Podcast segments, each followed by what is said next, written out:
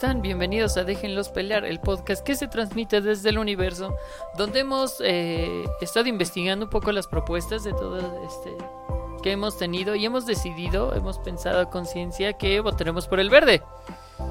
Definitivamente. No, no es cierto. Este...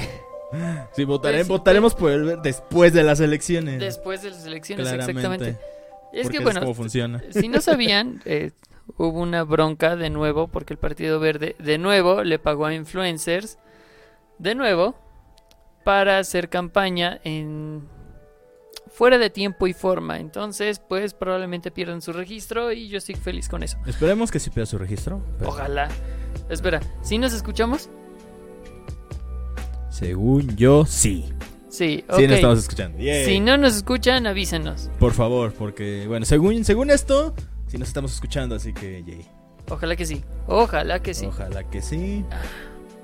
Así que también, pues como siempre, monitoreando todo este desmadre para que no se nos vayan a... No, no se, no, no se nos vaya... Pues nada. A joder pues, todo, de nuevo. Sí, de nuevo, como siempre. Porque siempre termina pasando algo que nos jode la, la transmisión. Generalmente, obviamente nosotros somos los culpables por güeyes, pero bueno. Sí, por alguna razón es como de... Esta vez empezamos también con pocas este, interrupciones de detalles técnicos y cuestiones por el estilo. Así Sí, que es- es estoy, empezando a sentirme conforme con eso. Sí, Y bueno, empezamos con... Pues con qué ha pasado. wow, me he perdido de muchas cosas porque no he estado tan al pendiente, pero sí, yo también al menos lo, lo más reciente que sé es que se va a estrenar una nueva, un nuevo juego de, de Guardianes de la Galaxia, que Sí, justo sí. te lo acabo de decir hace un ratito. Sí, sí, sí. Y se ve interesante, los diseños se ven muy diferentes, pero Sí. están interesantes, no se ven mal. Y también como va a salir para Play 5, pues tiene, tiene también sentido que se vean guays porque pues nueva generación de consolas, o sea, no mames. Sí, ojalá que sí se vea bien y que funcione bien y que tenga una buena historia porque a veces se ven muy bien, pero la historia termina Como, fallando. como el juego de Vengadores que dicen que la historia está muy, muy, muy pendeja. Lo que, Sí. lo que más me hace ruido es que Kamala haya podido acceder a la base de datos de Tony Stark tan fácil. Siendo solo una... Porque no te dan a entender que sea No. una hacker. No, es no, solamente una fangirl. No, no, no, sí, creo que yo también estoy un poquito de acuerdo con, en desacuerdo con cómo eh, hicieron que Kamala encajara en ese universo. Eh, me gusta mucho cómo funciona Kamala en los cómics, es, Pero en el, Es un buen en los personaje, juegos sí está medio... pero en mm, los juegos el personaje es como que muy raro. Muy Merisu. Porque al menos en lo de, entra- lo de hackear la base de datos de Stark sí se me hizo muy Merisu. Es como de, ah, Sí. yo este, voy a entrar a la, la computadora de Stark, no sé cómo, y voy a hackearla. Voy a entrar usando una contraseña bien pendeja que es yo soy Iron Man. Porque claramente Iron Man no tendría alguna otra manera de acceder a su computadora con sus pinches inteligencias artificiales que desafían a la lógica de nuestro mundo, de nuestro mundo real, o por lo menos. ¿sí? Sí, es como de algo que tenga que ver con, no sé, datos biométricos, este... No, inclu- nada, incluso solo algo- Incluso alguien con la, con la voz, o sea, con la pura voz, este, Sí. que a Tony Stark era, yo soy Iron Man, y ya se activa. Bienvenido, señor Stark. Pero no, yo soy Iron Man. Y listo. Sí, yo también Es tengo como, el, ese es, pequeño es- es como el de, ¿tu contraseña es contraseña? No. No, ¿cómo crees? Sí, entonces es como, no, súper pendejo. También, este, es la Ujú. E3, está, en este, en este este momento es la momento. E3, así que entenderé si no tenemos mucha audiencia. Porque, pues, ¿cómo competimos nosotros contra la E3? No se puede. Está cabrón, está cabrón. No, no podemos, al menos no ahora. Sí, aún Ni no siquiera los gordos, y son los gordos. Sí, y ellos Son hacen los co-stream. gordos.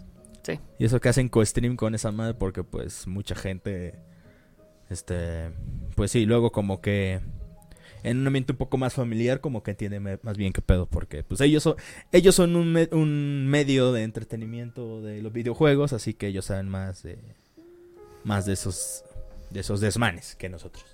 Porque pues a mí me gustan los videojuegos, pero no estoy tan metido en eso. Sí, no, yo tampoco, a pesar de que también me gustan. Creo que tú Exacto. estás un poquito más metido que yo. Un poquito más, también. pero es porque sigo a esos, este, Esos canales. esos canales, entonces, eh. Pero sí, Eh, es que otra cosa ha pasado? También se estrenó Loki. y no lo hemos visto, así que no hablaremos hasta la siguiente semana. Probablemente ya de los dos capítulos que, que estén disponibles. Probablemente. Pero hoy estamos todos seguros de spoilers, al menos de los que hemos podido evitar. A menos que haya un grasosito ahorita, no eh, esperemos que no. Esperemos que no. Por favor, no sean culos. Digan no a los spoilers. Por favor. Uy, también se anunció que va a haber en total 11 películas de Rápidos y Furiosos. ¿What? Numéricas. Numéricas. Hobbs y Shaw no cuenta. No. Los spin-offs van a ser aparte. Los. Güey, ¿crees que no van a explotar la franquicia todo lo que puede? Ay, ya sé. Obviamente lo van a dudar. Obviamente lo van a hacer. También salieron las primeras eh, imágenes de la sirenita, la nueva sirenita de Disney. Y obviamente la gente se quejó. Eh, vamos a hablar un poquito más adelante de, de eso. De. Pues relevante, relevante, creo que sería todo. Porque no recuerdo alguna pues. otra cosa. Las nuevas imágenes de Shazam. Ah, sí, sí, sí. Con, ese, nuevo traje que lo hace sí. lucir mamado, no como un. No, con... no se ve como botarga, no se ve abotargado, se ve mamado. Se ve mamado. Y con un estilo de traje como el de El Hombre de Acero. Aquaman y eso, o sea, más acorde. El otro traje no es que se viera mal, pero es que sí se ve un poco falso porque Saca no está, ajá, no está tan mamado, él es, él es fornido pero es delgado. Sí. Entonces ese traje definitivamente no se veía muy bien. El nuevo traje ya lo simula mejor. Ya no se ve tan mal. Exacto. O sea, ya se ve más real. Es como ya me la creo que ese güey podría estar mamado. Podría estar así. Sí, sí, sí, exactamente. Recrearon el meme de Carly. En iCarly. Bueno, el de Megan. Ah. Cuando está tomando su refresco frente a la computadora. Ah. Lo recrearon. A ver, a ver, a ver. Es de Megan. Ah, no. Ahorita voy a, voy a subirlo. Es más, ahorita lo voy a subir de una vez a Insta. Para que lo vean. Sí, está, está, muy, está muy curioso. Bueno, sí. Eh, ¿Qué otra cosa ha pasado? Este, ya dijeron que en la nueva película de Star Wars los dinosaurios van a tener plumas. ¿Star Wars? ¿Dije Star Wars? Sí. Ah, Jurassic Park. Ah. Perdón, perdón, mi cabeza funciona de formas misteriosas. Eh, pero sí, van a tener plumas. Van a ser científicamente correctos científicamente. Exacto. Porque es que también algo que se algo que dicen con respecto a lo de los dinosaurios, por ejemplo, el, el cráneo del hipopótamo es monstruoso. Sí. O sea, se ve aterrador. Se ve aterrador. Pero ves el pinche hipopótamo y ya lo haces como de ah, mira. Pierde mucho. Ajá, como que pierde mucho de esa imponencia.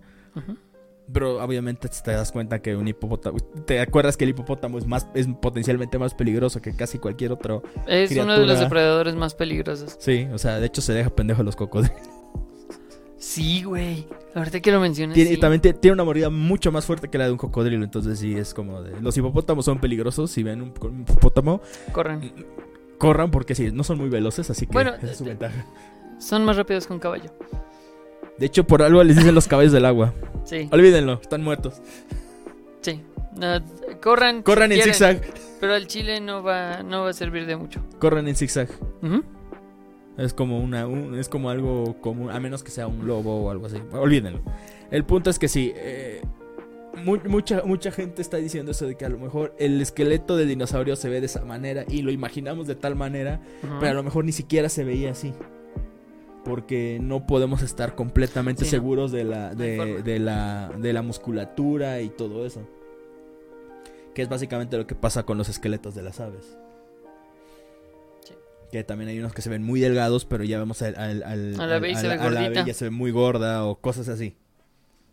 Sí, la, anatomía es algo bastante eh, complicado. Exacto, porque también incluso con, con, los, con los antiguos este, huesos humanos, también puedes asumir que era su altura, tal vez este, pues si el periodo, si era hombre, mujer, qué cosa.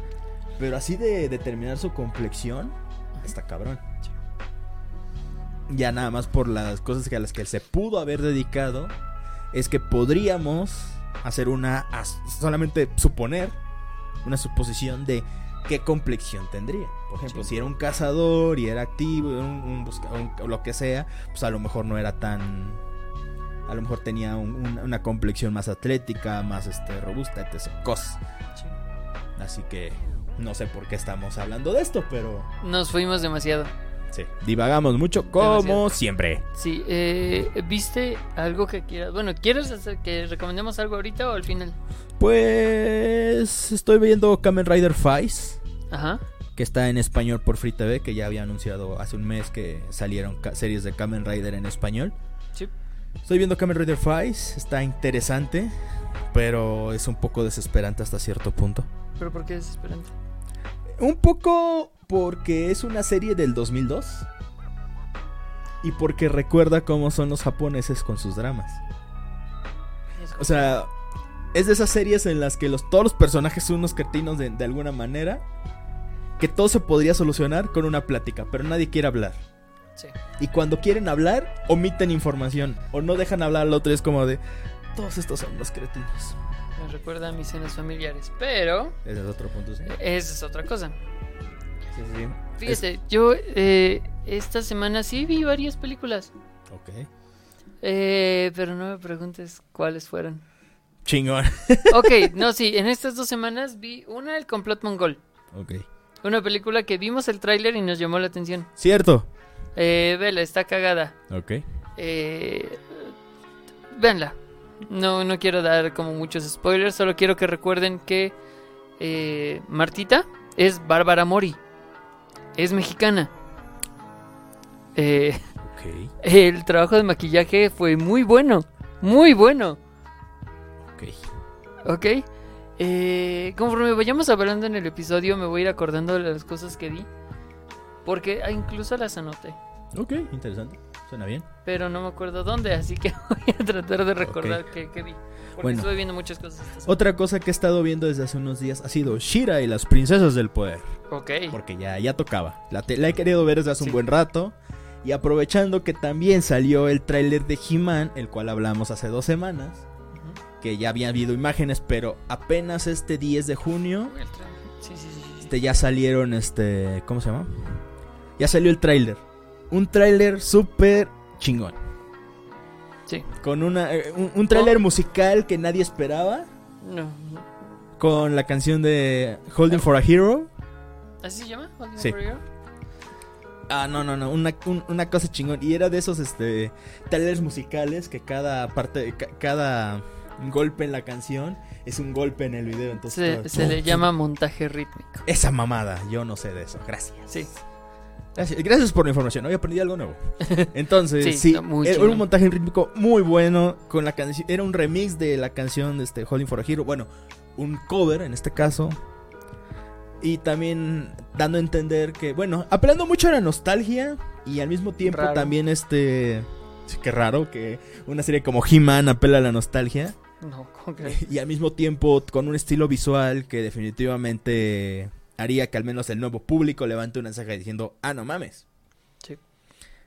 Y precisamente gracias a eso y a las reacciones de la gente es que decidimos tocar este tema, el tema Ya, de una polémico. vez. De una vez. Eh, también queríamos aprovechar un poquito el eh, el mes Así es porque es el mes mes del del orgullo, orgullo. y todo ese desmadre. LGTB.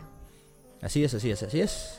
Entonces pues queríamos tocar está- de una vez el tema. Sí, lo queríamos toma- tomar después, pero técnicamente hubiera sido. Bueno, como lo, lo de la semana pasada fue también un imprevisto que nos tuvimos, ah, sí. así que Sí, sí, eso- técnica- técnicamente creo que sí, igual lo, lo pudimos haber tocado hoy.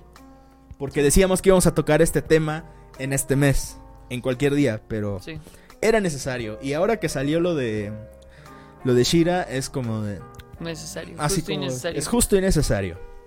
¿Por qué? Porque obviamente empezar internet se volvió a dividir, volvió a estar en llamas por estupideces, francamente estupideces de lo más triviales. Con, con eso de que, ay no, es que He-Man es la es la serie que, que estábamos buscando, no como esa cosa insípida de Shira. Es como de Ajá. Mientras por otro lado estaban diciendo, es que Shira es una serie, es una obra de arte, es maravillosa y presenta una este diversidad y mamada y media y He-Man no es solamente cosas para Eh, para- matar, matar. decía. Ajá, un comentario específico decía, ah, matar, matar y esa, esa cosa es como de eh, no, no.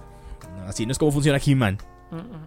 Y aparte sí algo que me dio mucha risa es que cuando entré a Twitter, porque quería ver, ahí sí de, fue la primera vez que activamente dije, voy a meterme a ese agujero de conejo y ver cómo se están, es- están teniendo peleas de inválidos por todos lados. Sí.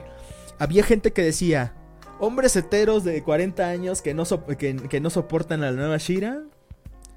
Este, y, y diciendo que Shira es mala por el, el nuevo tráiler. Y al mismo tiempo también había, había gente diciendo, progres fans de Shira haciendo escándalo por el nuevo este, tráiler de, de He-Man. Y literal me, me encantaba cómo es que ambos lados estaban asumiendo que solamente estaba pasando desde su perspectiva. O sea, solo un lado se estaba quejando. Cuando yo vi clarito y te mostré las pruebas de que era completamente cierto. Sí, ninguno le mona. Exacto. Completamente. Es- o sea, era, era una pelea de lo más pendeja. O sea.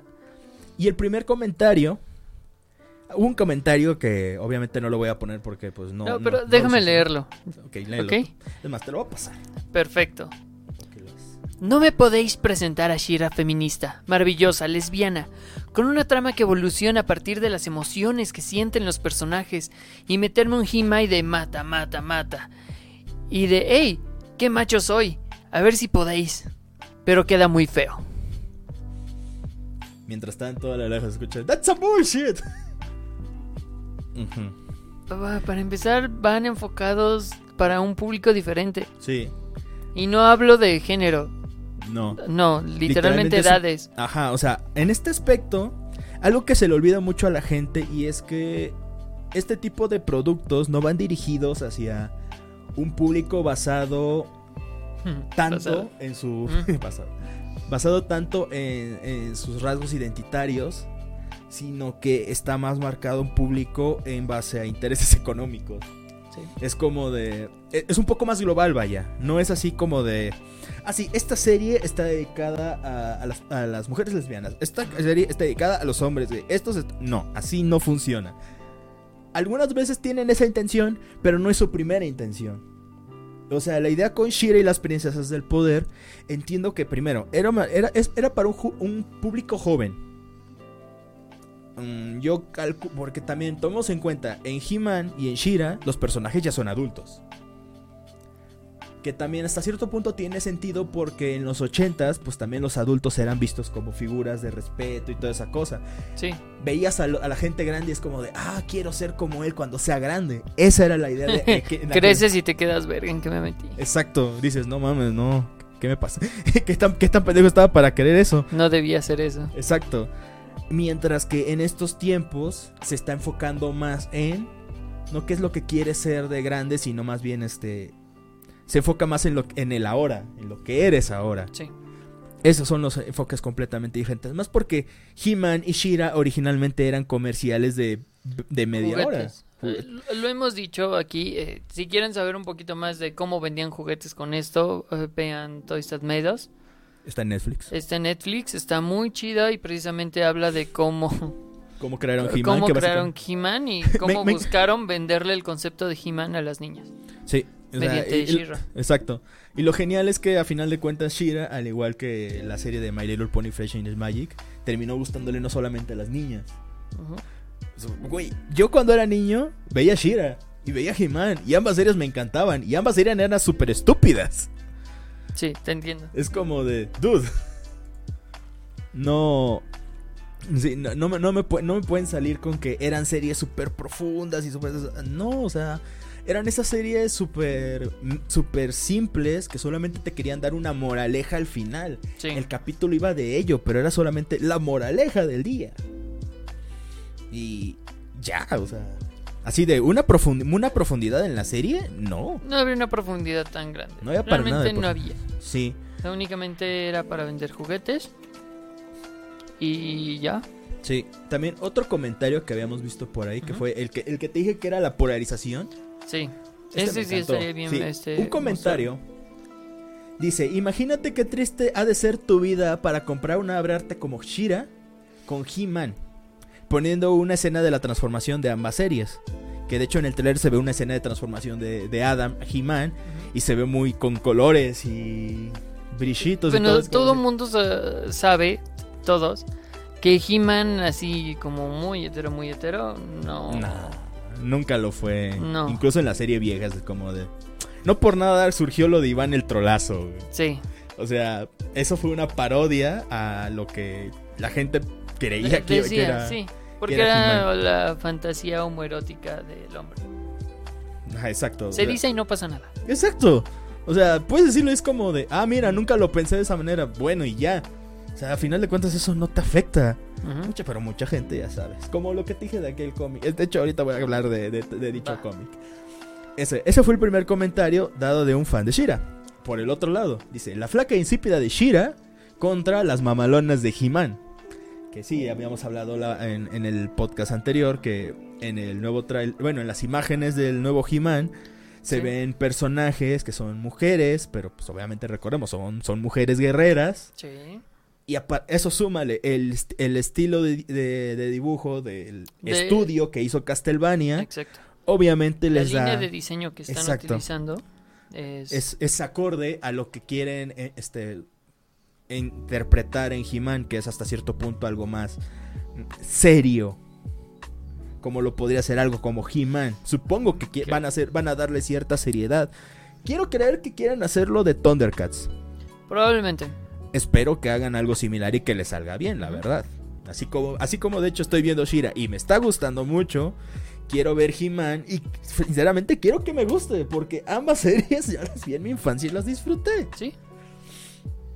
Pero esperemos que lo, que lo logren hacer eh, bien. Sí, la verdad sí, eso, eso yo la verdad espero muy, muy, muy, o sea, muy de veras, porque, o sea, no mames, o sea...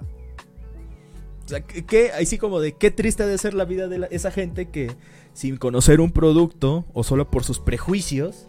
Porque aquí, por ambos lados, la gente está siendo prejuiciosa. Sí. Tanto los que dicen estar a favor de la diversidad como, como Shira, como aquellos que supuestamente son Se van a este, lo clásico. se, se van a lo clásico y quieren que eso se conserve así, como los fans. O sea, todos son unos pendejos. Y están diciendo pendejadas de una cosa de la otra, asumiendo que... No sé, asumi- asumiendo que una cosa es mala solamente porque... Porque es diferente porque es a, dif- exacto. a otra de, de similar. o porque es como es. O sea, no sé. Es una cosa muy extraña. También otro comentario que estaba aquí. Es que ah, la, la gente en el momento en el que salió el tráiler se polarizó y Ay, empezaron sí, terrible. de un lado a decir, no, como esa mamada de de Shira. Ajá. Sí, por ejemplo, había unos comentarios muy chuscos, como por ejemplo este dice, como no esté a la altura de Shira en cuanto a nivel de homoerotismo, me voy a decepcionar mucho. Y eso es cierto, yo también me Sí. voy a decepcionar mucho si no se ve ese nivel de homoerotismo, la verdad. He-Man siempre ha sido súper homoerótico. Sí, la verdad. La verdad, la verdad, la verdad. Entonces, había otro comentario que de los que están aquí. And I say, yeah, que la- fue la imagen que pusimos de- por algo nació. Pero sí, por ejemplo, había un, un un comentario que me llamó la atención que dice, para ser honesta, la serie de Shira no la he visto, pero ese estilo de dibujo de su nueva serie no me gusta para nada. Ah, bueno, no me gusta nada, pero quisiera verla para saber por qué la aman tanto. Siento yo que ese es un comentario bastante positivo porque no se queda con su idea de... ¿Cómo no se me llama? gusta el diseño, no lo voy a ver. Ajá, exacto. O sea, al principio dices, no me llama la atención. Es completamente válido que decir que por su estilo, su estilo de arte no te guste. Pero luego digas, ah, voy a ver para ver por qué chingados a la gente le gusta. O sea, si te, si te, si te vas a dar la, la oportunidad de, de hacer, esa, hacer esa, pues, investigación, por decirlo de alguna manera, Sí. o dar una oportunidad a aquel, proyecto aquel producto que, del cual no sabes más, pues está bien, o sea. Siento que tirar odio gratuito por unas cosas es como de. Al menos que sea cosas. Bueno, Es- lo de Rápidos y Furiosos que tenemos nosotros no es así como un odio gratuito, ¿sí? No, es más así como de. ¿Por qué? O sea, es una duda de por qué esas cosas siguen. Siguen existiendo con ese impulso, pero, o sea, pero no decimos, ah, Rápidos y Furiosos es una basura y no debería existir y son una... O sea, lo es, una- bueno, sí, pero- lo es, pero tampoco estamos en ese punto, es como de... Bueno, entendemos que tiene cierto valor el que exista. Porque al final de No lo apreciamos nosotros, ¿No? pero aceptamos que algún valor ahí tiene. sí, Comercial, como Ajá, exacto, porque... es increíble. Exacto, porque sí, este... Rápidos y Furiosos es una... Es como... el cine de entretenimiento mainstream En su estado puro. en su estado más puro. Sí. Porque las películas de Rápido y Furioso que yo he visto han sido así como de. ¿Por qué chingas estoy viendo esto? Vi la. Vi. Porque las pasaban en la tele, medio, la primera y la tercera. Sí. Me- y eso fue como por partes. Y vi la 5 en el cine porque fui con mis primos. Y yo me quedé así como de. ¿Qué carajos estoy viendo? Fuimos a ver la de Hobbs y Shaw. Y fue así como de. ¿Qué pedo con esta pinche película? Mira, es que lo que está, por ejemplo, hablando del cine comercial, lo que está haciendo ahorita Marvel, please, eh, lo que está haciendo ahorita Marvel es que trata de hacer que el, el género, si se lo puede llamar así, de superhéroes o esa temática se mezcle con otros, con géneros un poquito más complejos para hacer cosas un poquito más artísticas sin dejar de ganar dinero. ¿Ok? Ya lo vimos con Logan, que se fueron un poquito más del lado del western, que rifó. Y Sí, tiene un resultado muy bueno. No deja de ser comercial, pero ya se ve otra intención. sí, sí. sí. Pero Rápidos y Furiosos no tiene ninguna otra pretensión. Salvo No. presentar entretenimiento como lo que es, entretenimiento. Eso es así como de. Ajá, no tiene ninguna pretensión. No pretende ser una película seria. Bueno, al principio sí. Lo Ajá, es que, es que la primera sí era como de, hey, es, hablamos de carreras y la familia, todo eso. La segunda es, ok, hablamos de carreras y familia. Pero ya hay Y hay algo así como de, de policías entre medio. Y la 3 se fueron a Tokio. Y no, y no tenía nada que ver con las demás porque no, se veía nadie. Solamente nuestro amigo el chino. Que no me acuerdo cómo se Que llama. todavía no salía en la franquicia Ajá. original. Que Pero- ya de ahí nos regresamos a la 4, de nuevo en América, pero ya es todo más grande. La 5, 6, 7, bla, bla, bla. A partir de ahí todo se Hasta que ahora la gente revive. Sí, porque resulta que. No me acuerdo cómo se llamaba. ¿Lee? Llamémoslo Lee. Eh, nuestro no amigo asiático. Entonces, ese güey en las 5 revive. O nunca murió realmente cuando en la 4. Cuando en la 4. No, en la 6. Claramente se vio como. No es cierto, al final de la 5 se vio claramente cómo explotaba el auto con el güey adentro. Sí, Fue algo súper raro. pero resulta que no. Entonces, ya es solo eso, solo es entretenimiento. Exacto. Y ya, no, no lo ocultan, o sea, ven Hobbs and Show. Prácticamente es una película de superhéroes. Porque al final de cuentas pues, están La. Roca y el Statham y esos son pues ya güeyes de hombres de acción, de película. Completamente. Y entonces como de, pues, uno es el transportador y el otro es La Roca. Por el amor de Dios. O sea, solo es eso. Exacto, o sea. Entretenimiento. Y está chido. No hay nada de malo en eso. El pedo es ya cuando tratas de meterle un, un significado más complejo. Por ejemplo, no voy a decir que Zack Snyder está adelantado a su tiempo, porque no está adelantado a su tiempo, pero él está tratando de empujar esto del... Si le voy a dar un nuevo significado a una película de superhéroes, voy a darle el significado. Es decir, ok, está chido, pero no te lo tomes tan en serio. Porque son güeyes que vuelan y uno prácticamente pelea con su voluntad materializada. Entonces, Sí, sí, es como... Ahí sí sería como una pretensión, ¿no? sí, Ok, tiene, tiene sentido para mí. Pero bueno, volviendo a, al tema. Sí, al sí, tema sí, de, de Shira, es que, pues sí. Nos, no, este, uno de los comentarios que precisamente nos hizo decir, este va a ser el tema, también es porque es que la inclusión forzada en Shira, es que, la- es que espero que no haya inclusión forzada en He-Man. En y es como de- cualquier cosa, la gente ya busca la inclusión forzada. Aun cuando ese no vaya a ser como, por ejemplo, no es, no sea el tema principal, es como de... eh, Así como de... Ah, Lo mencionabas- que deja sin palabras. Lo güey. mencionamos hace 15 días. En el arte que se no se filtró, salió de, de la nueva serie de He-Man, se ve un personaje que en la nueva serie es de color, Ujú. Que en los cómics originales era rubio. Bueno, rubia específicamente. Y recuerdas que dije la semana pasada que iba a haber gente que se iba a enchilar nada más porque iban a ver el personaje Y lo hubo. ahí.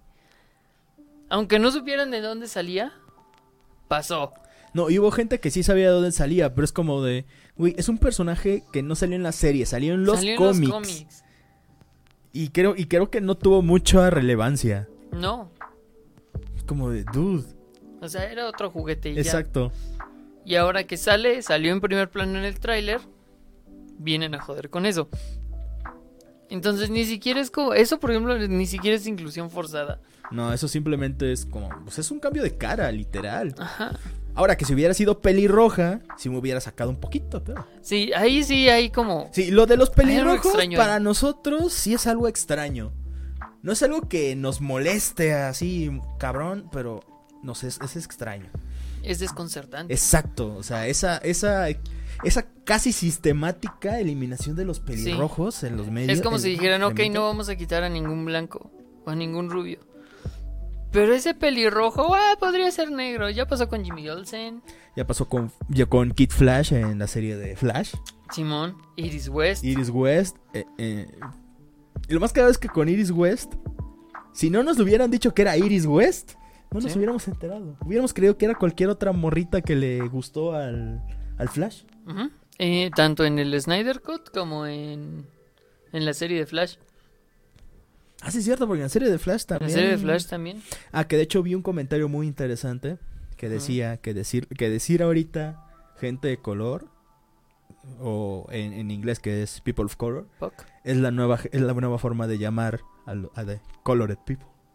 Que era como en, aquel- en los tiempos de... Ajá. Es como de... Es que es- Y es que hasta cierto punto tiene sentido, Sí. porque es como de... O sea, sí, que- o sea, tenemos es- un color. no, no solo eso, también es como de... Una vez con un amigo hablamos de... Que habla, nuestra frase era, ¿qué dijimos acerca del doble racismo? Es racista pensar que decir negro es ofensivo, porque no lo es. Sí. Sí, sí, es como indio. Exacto. Es como de India hasta que hasta que también tiene hasta más de un significado, porque puede ser tanto gente que viene de la India como pues, una, una pues, gente indígena.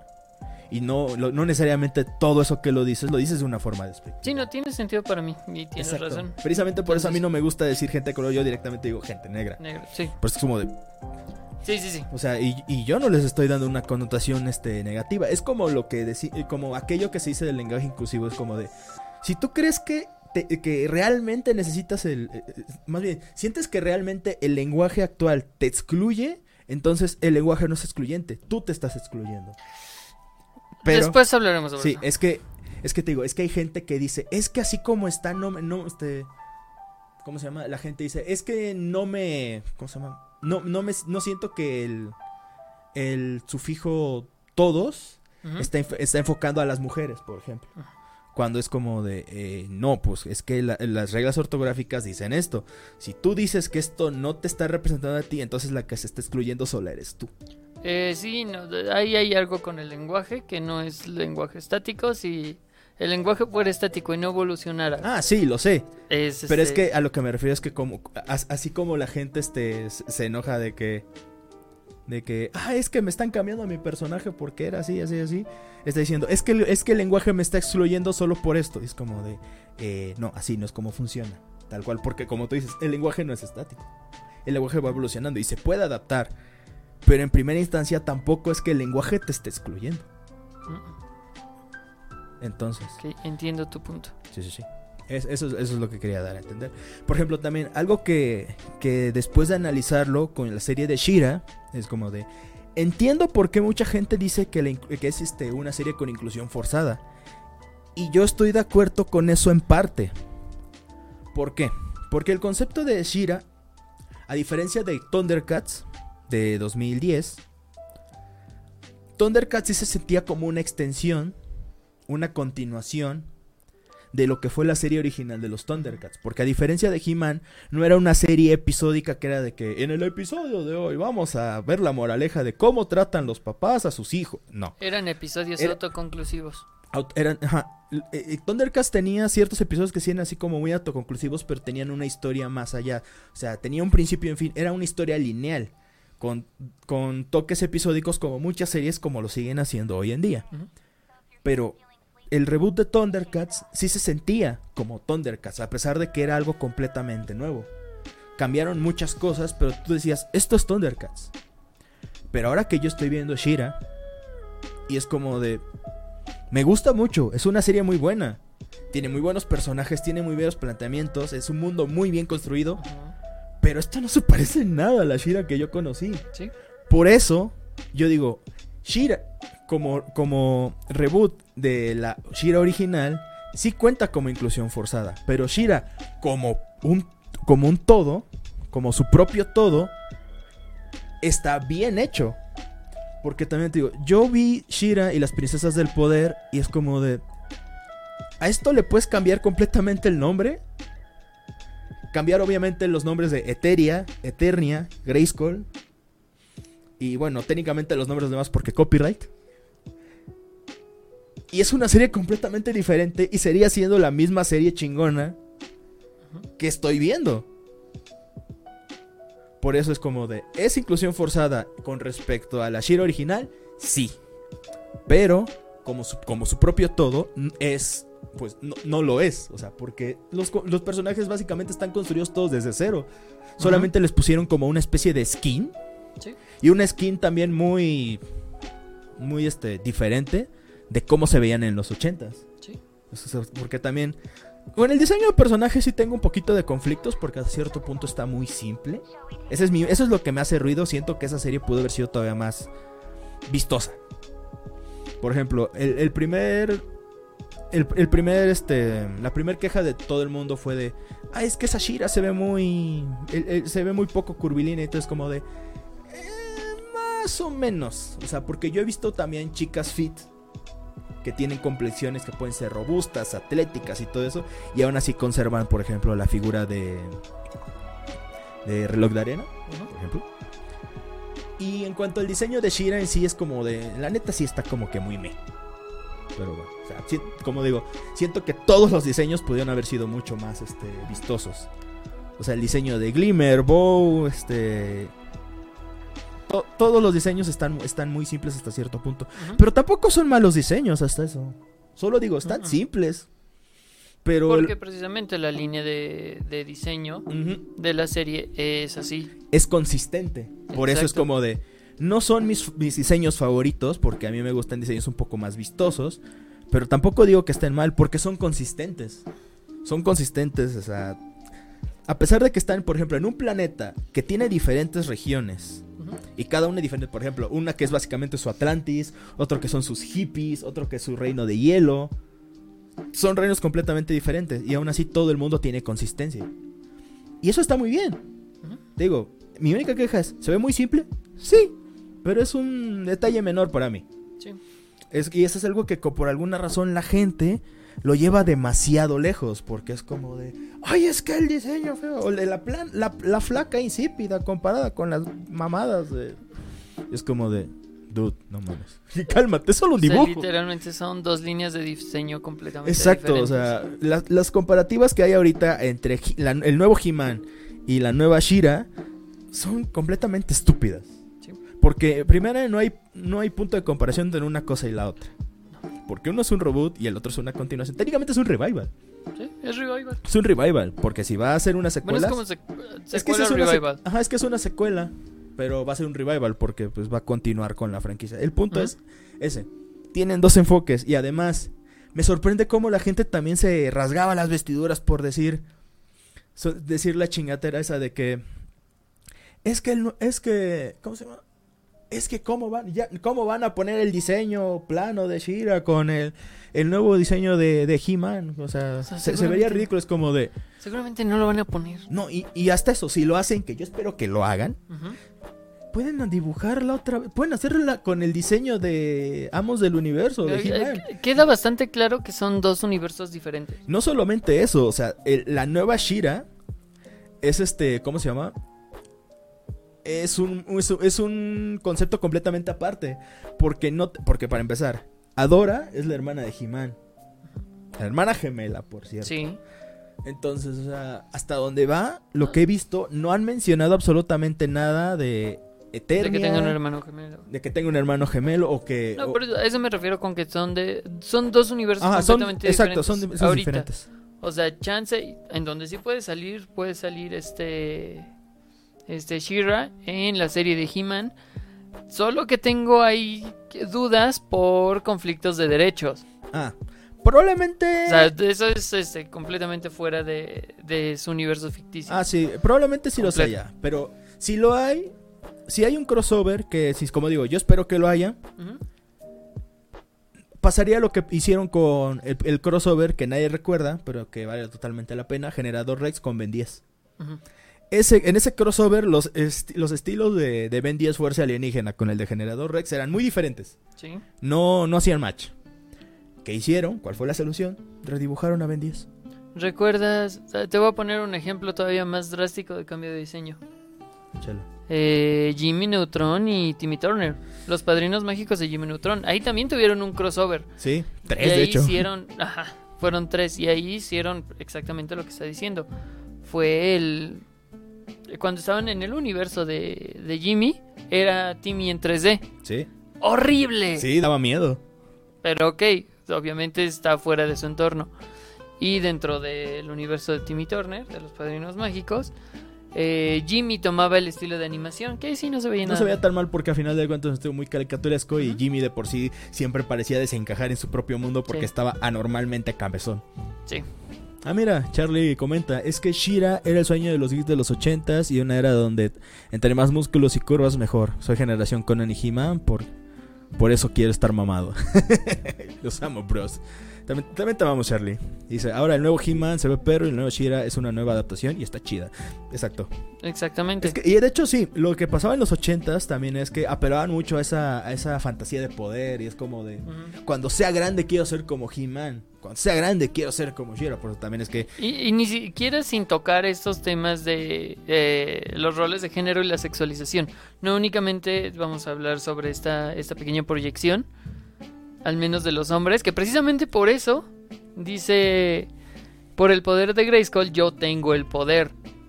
Porque era la fantasía de los niños. Agarraban una espada, la levantaban y gritaban que ellos tenían el poder. Bueno, yo gritaba Thundercats Ho. Pero sí, es, ajá, era, era la, era la misma mierda, lo sé. La sensación de poder. Exacto, o sea, en- y sobre todo en aquel entonces con la sociedad como, como la era y como hasta cierto punto la sigue siendo. Sí. O sea, es la, la fantasía de poder de todos los hombres o todos los niños, la aspiración es como de, precisamente como dijo Charlie, es que es como de, aspi- es- es- aspiraban a ser como He-Man. Ujú. Y pues obviamente también hasta cierto punto el despertar sexual con Shira, que como lo fue en los noventas con este, pues con Lola Bonnie. Lola Bonnie. Furros. Con, con- es- es pinches furros, sí. Es que también está Minerva Mink en Animaniacs. O sea, furros. Oh, sí. Furros. La enfermera de Animaniacs. Bueno, eso sí también, o sea, el despertar sexual estuvo en muchas formas, colores y sabores, así como las fantasías de poder también nos están en muchas, este, ¿Estás diciendo que hay Formas. que culpar a los noventas? tal vez no, sí, no, es complicado. Al menos lo de los furros, creo, mi teoría es que la cuestión con los furries, o sea, saliendo un poquito del tema, es que la cantidad de productos furries que había en los noventas era brutal en comparación a los ochentas. Porque tuvimos muchas series de Disney, La Tropa Goofy, El Librito de la Selva, bueno, la- El Librito de la Selva, los, los, los, este, los Aventureros del Aire, Pato Aventuras, Gárgolas que... Los entran animales antropomórficos dominaron los Exacto. 90. Incluso apenas estaba eh, Star Fox salió en el 92 Simón. y era un Robin juego Hood, ¿de qué año es? No me acuerdo, pero si es de finales de los que es 80 o vieja, finales de los eh, 90. ajá. Igual, muchas películas de Disney tenían animales antropomorfos. Como apenas estaba viendo el- Mega Man X. Mega Man X tenía furros. Los Mavericks son animales. Ah, verga, sí cierto. son animales huma- um- um- antropomorfos Dios mío. mecánicos. O sea, Mega Man X no solamente este promovía la- el furrismo, sino también la maquilofibia. fo- Maquinofo- ¿Maquilofilia? Sí, Esa mecanofilia. madre. Mecanofilia, esa madre. Eso es como de. No me acordaba. Pero bueno, eso, eso, por, eso por un lado. Vol- volviendo a lo de la, la inclusión. Tenías algo que decir con respecto a eso, ¿no? Bueno, en lo que te acuerdas, porque yo creo que estabas diciendo algo con respecto a la fantasía de poder. Una extensión de ese pensamiento. Ah, sí, no, no, de hecho iba a comentar que apenas eh, me encontré con el resumen de una película animada de Disney que hablaba del arca de Noé. Que no sé cómo chingados pasó a ser de Disney. Porque presentaba diseños extremadamente furros. Hmm. O sea, literalmente había una pantera que tenía curvas extremadamente prominentes con unos pechotes. Wow, eso quiero verlo. Sí, sí, sí. Y hay un. Obviamente, el, león tiene un peinado así súper metrosexual. Y obviamente tiene las piernas pequeñas, pero el torso ajá. enorme. Como la película esa donde, eh, donde es un gallo que canta y que cree que lo van a matar o algo así. Pero tiene peinado de Elvis y canta y el sol se... El único gallo que recuerdo de mi infancia es Kikiribu. Ah, entonces... Es que esa película que te digo del gallo, muy a lo, a lo Elvis Presley, es una película un poco vieja, entonces... Pero bueno, otra cosa de furries. Volviendo atrás con el tema de la inclusión. Mm, puta madre, tenía algo. Sí, busca- no- buscando lo del... Sí, sí, sí. Es que sí es demasiado exagerado. Ah, la madre. Es que, ni, es, que ya ni, es que ya ni siquiera eran los animales tal cual, era. No, no, no. Eran personas en, este, Era- era- en era- trajes de látex peludos. O sea, literalmente son animales antropomorfos. O sea, es como de. ¿Sí? Noé, ¿qué estás buscando? Sí, sí, no. Y hay humanos, ¿eh? Pero hay, obviamente hay algunos animales que sí son como animales. Y otros que son Wow. furro. Furro, fu- full furro. Es que esa pantera sí es full furro. Sí, es más, la voy O sea, a mostrar ya- aquí. O sea, ya ni, ya ni siquiera este. ¿Cómo se llama? Yo me acuerdo que había gente que decía que Spirit, el corcel indomable, era demasiado ¿Era atractivo. furro? Era demasiado No, atractivo. No estoy entonces- seguro de que sea furro. O sea, literalmente esto era lo que, Guau. lo que aparece. Eh, se llama eh, El Arca. Y es una película básicamente de Disney. Porque tiene los derechos. Sí, sí, sí. Así de turbio se, pus- se, puso- se pusieron los 90. Sí, eh, los 90 fue una época muy extraña para los furros. Por eso es que si, hay si ven tantos Hay muchos furros ahorita precisamente por... Por esa, esa es- esa es mi teoría, 90. que fue culpa de los noventas. Pero bueno. Ahorita me acordé que hay una. mm, una serie Ujú, que trata. Es como una serie más o menos de corte infantil que se llama Craig in the Creek. Que el protagonista es un niño negro que tiene unos, un par de amigos que son, este, pues. Un poquito raros, pero pues a final de cuentas son niños. Sí, Hay un capítulo. esto es enfocado. ¿no? Ah, bueno, hay un capítulo en el que. En el que él y su papá están jugando un videojuego de peleas. Y el papá dice: Ah, yo voy a elegir a este, a este personaje porque me recuerda a mí. Y es con lo de la representación. Y es que. No. O sea, entiendo cuando la gente dice. Quiero que haya un personaje con el que me pueda sentir representado y o identificado con el que comparta varios rasgos. Es como de, ya sea mi rasgo identitario como puede ser mi, mi género, mi orientación sexual, mi, mi raza, mi lugar de proveniencia, lo que sea. Pero a veces siento que la gente se, se clava de que quiero que a huevos tenga estos, estos rasgos. Y ese es el problema. Porque también, por ejemplo, yo como hombre, ¿qué me detiene a sentirme identificado con un personaje femenino? Sobre todo si tienen, si tienen cuestiones con... ¿Cómo se llama? Con, no sé, con algunas cuestiones de que vayan relacionadas con lo que fue mi vida o algo que me haya marcado, que me ha hecho la persona que soy Sí. ya sea, ya sea bueno o malo. O sea, o qué, o eso mismo. ¿Qué me hace que no me, qué me impide identificarme con una persona asiática? O incluso, ¿qué me impide este, identificarme con un niño? Con una persona trans, con una persona no binaria, transgénero, lo- que sea. ¿Qué me impide identificarme con esas cosas, con esas personas? Nada. Y siento que, eh, o sea, digo, no está mal que la gente busque representación. Pero siento que ahorita la gente está tan cerrada en eso que quieren a, a huevo que sean un. que, que los dos personajes sean un listado. de- eh, que sean el check de Guillermo del Toro. Ah, te amo Guillermo del Toro, pero sí te mamaste con la forma del agua. Sí, es- exacto, que sean un check, el, el checklist de Guillermo del Toro, para que este personaje me represente. Y siento que ahí está el problema, que ahorita la gente está tan clavada en que quiere que a huevo tengan todo eso, y se olvidan de que los personajes a final de cuentas son eso, personajes. No te vas a encontrar una calca de, de ti. no te vas a encontrar una calca de lo que está en tu, en, tu idealización de lo que es un personaje que te represente o de lo que crees que represente aquello que con lo que te identificas. Es que, que ahí también hay que ver algo. tenemos este pequeño sesgo. Probablemente me ponga a divagar de nuevo. tenemos este pequeño sesgo de que nacimos como hombres. Como hombres siempre nos han dicho es que tú puedes ser lo que quieras. Literalmente lo que quieras. Entonces no nos han puesto estos o no, no nos han puesto tanto estos eh, estigmas sobre nosotros de que eh, no, es que tú únicamente sirves para esto, o tú solo puedes ser esto, o tú eres esto. Entonces, ¿qué pasa? Por ejemplo, con una persona, este, con una persona gay. Para empezar, antes, eh, gay o lesbiana, antes se tenía, este, súper mal visto. Ah, sí. Y ahorita poco a poco se está dando esta apertura de que pues ya tienen más oportunidades. Porque aunque lo parezca, yo no soy gay. Este. Entonces. no eres, solo eres eh, el verse reflejados de ese lado como personas que existen desde un punto de vista eh, lo suficientemente uh, sobre imparcial. Porque sí, tenemos personajes homosexuales desde hace años el problema es que la mayoría son como caricaturas. Por ejemplo, yéndonos del lado de, un personaje no binario. Eh, en el quinto elemento ah. tenemos un personaje no binario que es una caricatura. Sí. Completamente. Y no está mal. Aquí se ha dicho, este, Titus.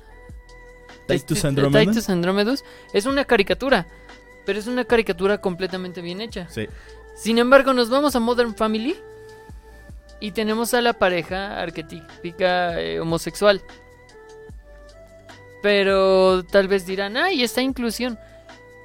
Esos personajes están hechos por heterosexuales completamente, porque siguen siendo el cliché. Sí. De hecho, en el capítulo de Shira donde, donde aparecen los papás de Bo, que literalmente es una pareja gay, es así como de, wow, esta es una pareja tan cliché. Porque estaba eh, eh, uno de los papás era así como el que el ay, mira, son este las amigas de mi ay, mira, les traigo fotos y traigo el té y esas mamás y es como de, wow. Es una caricatura, ¿por qué? Porque es la forma en la que un hetero ve a los gays. Exacto. En este, en este aspecto ah. sí se me hizo muy extraño que hicieran la, la pareja de, La pareja de los papás de Bow los hicieran de esa manera, pues como de... O sea, hasta cierto punto es como de... Sí, está un poco exagerado, pero es inofensivo. Pero sí, entiendo a lo que a lo que a lo que quieres llegar. Entonces, es eso. Ahora imagínate, eso con las personas con los hombres homosexuales que son los que más visibilidad tienen dentro de dentro de la todavía quedó poquito. Nadie está viendo qué refresco tomamos. Eh, dentro de la comunidad LGBT. Ahora imagínate las personas trans, las personas no binarias. Ah, tienen mucha menor representación. Ah, sí. No, te digo, sí, eso lo entiendo completamente. Y sí, definitivamente esa gente necesita estar mejor representada. O sea, te digo, no, no está mal que lo te digo. Pero cuando quieren que sea el checklist, que lo he visto. Completamente. O sea, o sea, la forma del agua. Y lo digo ahorita y lo Sí, exacto. O sea, hay gente, hay gente que sí he visto en internet y en todas partes. Porque también yo me meto en, rincones muy extraños de internet. A veces que luego no sé ni cómo chingados llegué ahí. Y veo mucha gente que dice, es que si no tiene todo esto, no me sirve, güey. Es, como... de nuevo, regresamos a lo que siempre hemos dicho desde el capítulo 1, extremos. Exacto, o sea, entiendo que quieras que un personaje tiene todo esto, pero es imposible que, que un personaje de ficción tenga absolutamente todo lo que una persona que no conoce la producción de dicho programa conozca. Es como de... Discúlpame por no conocerte. O sea, sí, o sea, esa gente necesita más representación. De hecho, irónicamente, ahorita quienes también están teniendo mucha representación son las lesbianas. Sobre todo, por ejemplo, en Shira, que básicamente es como de... No te, te ponen como que hay varias parejas este entre chicas, por ejemplo. El, lo de Catra y Adora es como de, decías desde el principio, es como, ay no, por, el amor, esta, no puedo creer que haya gente que se haya molestado por el spoiler o porque de, ay, es que, ¿por qué la, le pararon con Catra? Es que, güey, desde el capítulo 1 se sabía que estas dos iban a andar juntas. Sí.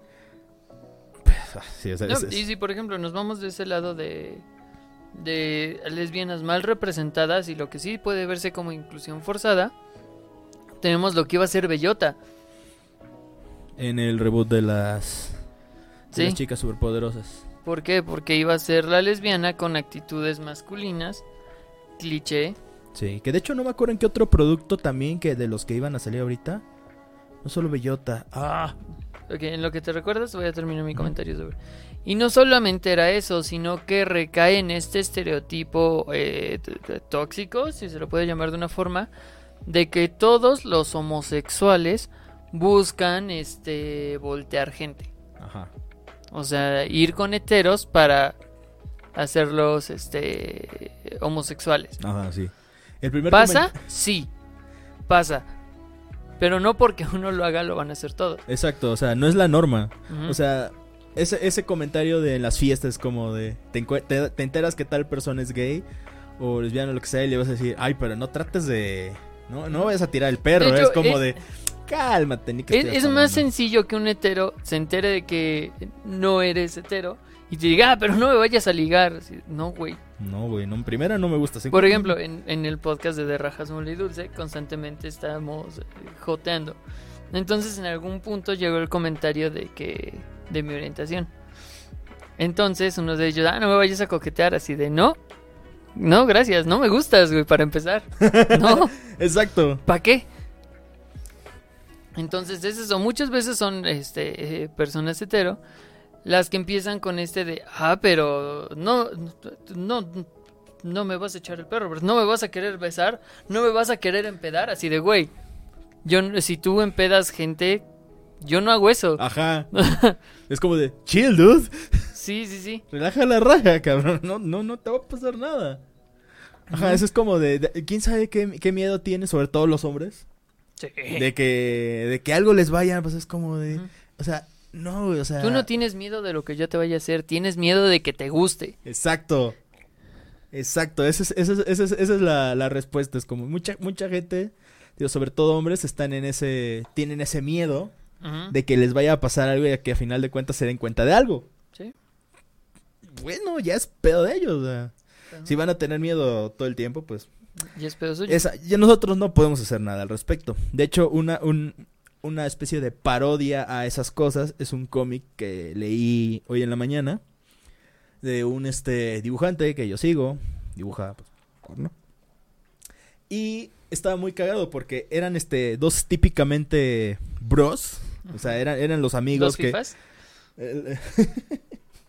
Eran los típicos, este, amigos así, heteros que decían, oh sí, esta vez sí este, ¿cómo se llama? No, no fui, ¿cómo se llama? Fui, iba a ir con, con, a una revisión médica, pero, pero prefiero tener cáncer en los huevos a que, a que me A que toque me un chequen hombre. la próstata. Ajá, y dice, ah, yo hice esta mamada y también prefiero ser super hetero bros. Y ya el, el brofis así, no sé qué más. Después, entre sus comentarios pendejos, voltean a ver a un, a un, a un puesto de, de donas y ven a, a un par de chicas con curvas muy prominentes. Y obviamente le empiezan a decir comentarios super guarros, el típico de... Estás para hacerte un buen brrr", el clásico, ese meme, como me, como, Simón. como me saca de pedo ese meme. Es el, que- creo que es del bananero. Sí, es Sí, del es bananero. bananero. Ah, me, me sacaba mucho de pedo, me daba mucha risa. Entonces, este, entre un chingo de comentarios guarros. Luego, este, también el, el, como el, el dibujante es un artista y dibuja pues porno, las, y el gimmick de las, de las chicas esas es que pues son medio, medio guarras también, entonces tenían ciertos atuendos que cuando se voltean, se ve que tienen paquete y los güeyes así como de, Puta, se espantan y así como de, no, no, no, no les gritaba a ustedes, ¿cómo, cómo crees? Y le estaba gritando a la señora de la tienda de Don, no, no, no, como no, es que yo no soy para nada, ¿eh? Ya después, este, entre, entre, entre, entre una que otra provocación, cada quien se va con una de las, que por cierto, como dije, tiene paquete, son chicas trans, canónicamente esos personajes son chicas trans, se, cada quien se va por su lado con uno de esos güeyes, se meten en un baño, tienen sexo, y al final de cuentas, aún después de que salgas con, ellos sales como de, ah, pe- pe- pe- pero no es nada gay, porque nunca, en ningún momento te la, te la vi, ni nada, es- o el típico de, si nos besamos, pero si no nos besamos no es gay, es como de chill, dude. Es como de, ay, no, es, es, muy cagado porque a final de cuentas ese cómic es un, es, es, este, es una, es una especie de parodia también ese tipo de comportamientos porque busca burlarse de esa, de esa situación. Pero sí también da mucho cringe porque es como de, ay, Dios mío, ¿cuánta gente no he visto así? En todo, la, tanto en la vida real como en internet, es como de... Conocemos a uno, güey. No voy a decir quién es para no quemar. Eh... Pero sí, o sea, eso, eso, eso que pasa en ese cómic, que obviamente está exagerado para que sea más cagado. Aún así, pasa en la vida real y es como de, es súper ridículo. Y es el pan de cada día. Sí, exacto, es como de, es como de, mira, como esas personas que no pueden siquiera usar una camisa rosa. Ah, sí. Es como de, pues, mira, yo no soy muy fan del color rosa, pero... O, o, ajá, o te dicen, es que no es rosa, es salmón. Ah, esa mamada. El, color salmón es como naranja. O no sé, estoy empezando a pensar que soy daltónico. Probablemente. Mm. Lo cual sería bastante gracioso por tu trabajo. Sí, lo sé. Pero este. Wow, estamos empezando a hablar de masculinidades tóxicas. También. eh, regresando un poquito al tema. Eh, sí, regresando al punto de la inclusión forzada. Eh, sí, no se hace hacer bien. No se sabe hacer bien es que es muy, es, que es muy complicado Pero también el... cierto punto. Es que... Bueno, es que también creo que son los mismos estigmas, porque... Ajá.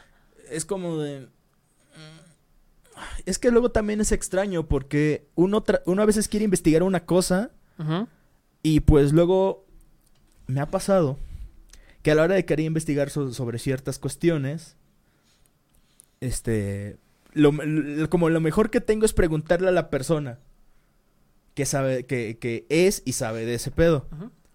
Pero luego también esas mismas personas no les gusta que les pregunten de eso, pero es como de, pero es que ya investigué en otros lados y encuentro pura información este que se puede llegar a contradecir, entonces ¿qué hago? Sí, una buena forma es eh, preguntar, por ejemplo, yo este platicando eh, conocí una chica y le, le tomé la confianza para platicarle, mire, es que está pasando esto, esto y esto. Me dijo, ¿sabes qué? Yo no tengo ni idea pero te paso el número de tal chica. Con ella puedes platicar, tal vez te entienda un poquito más, ella es súper abierta con este tema. Órale.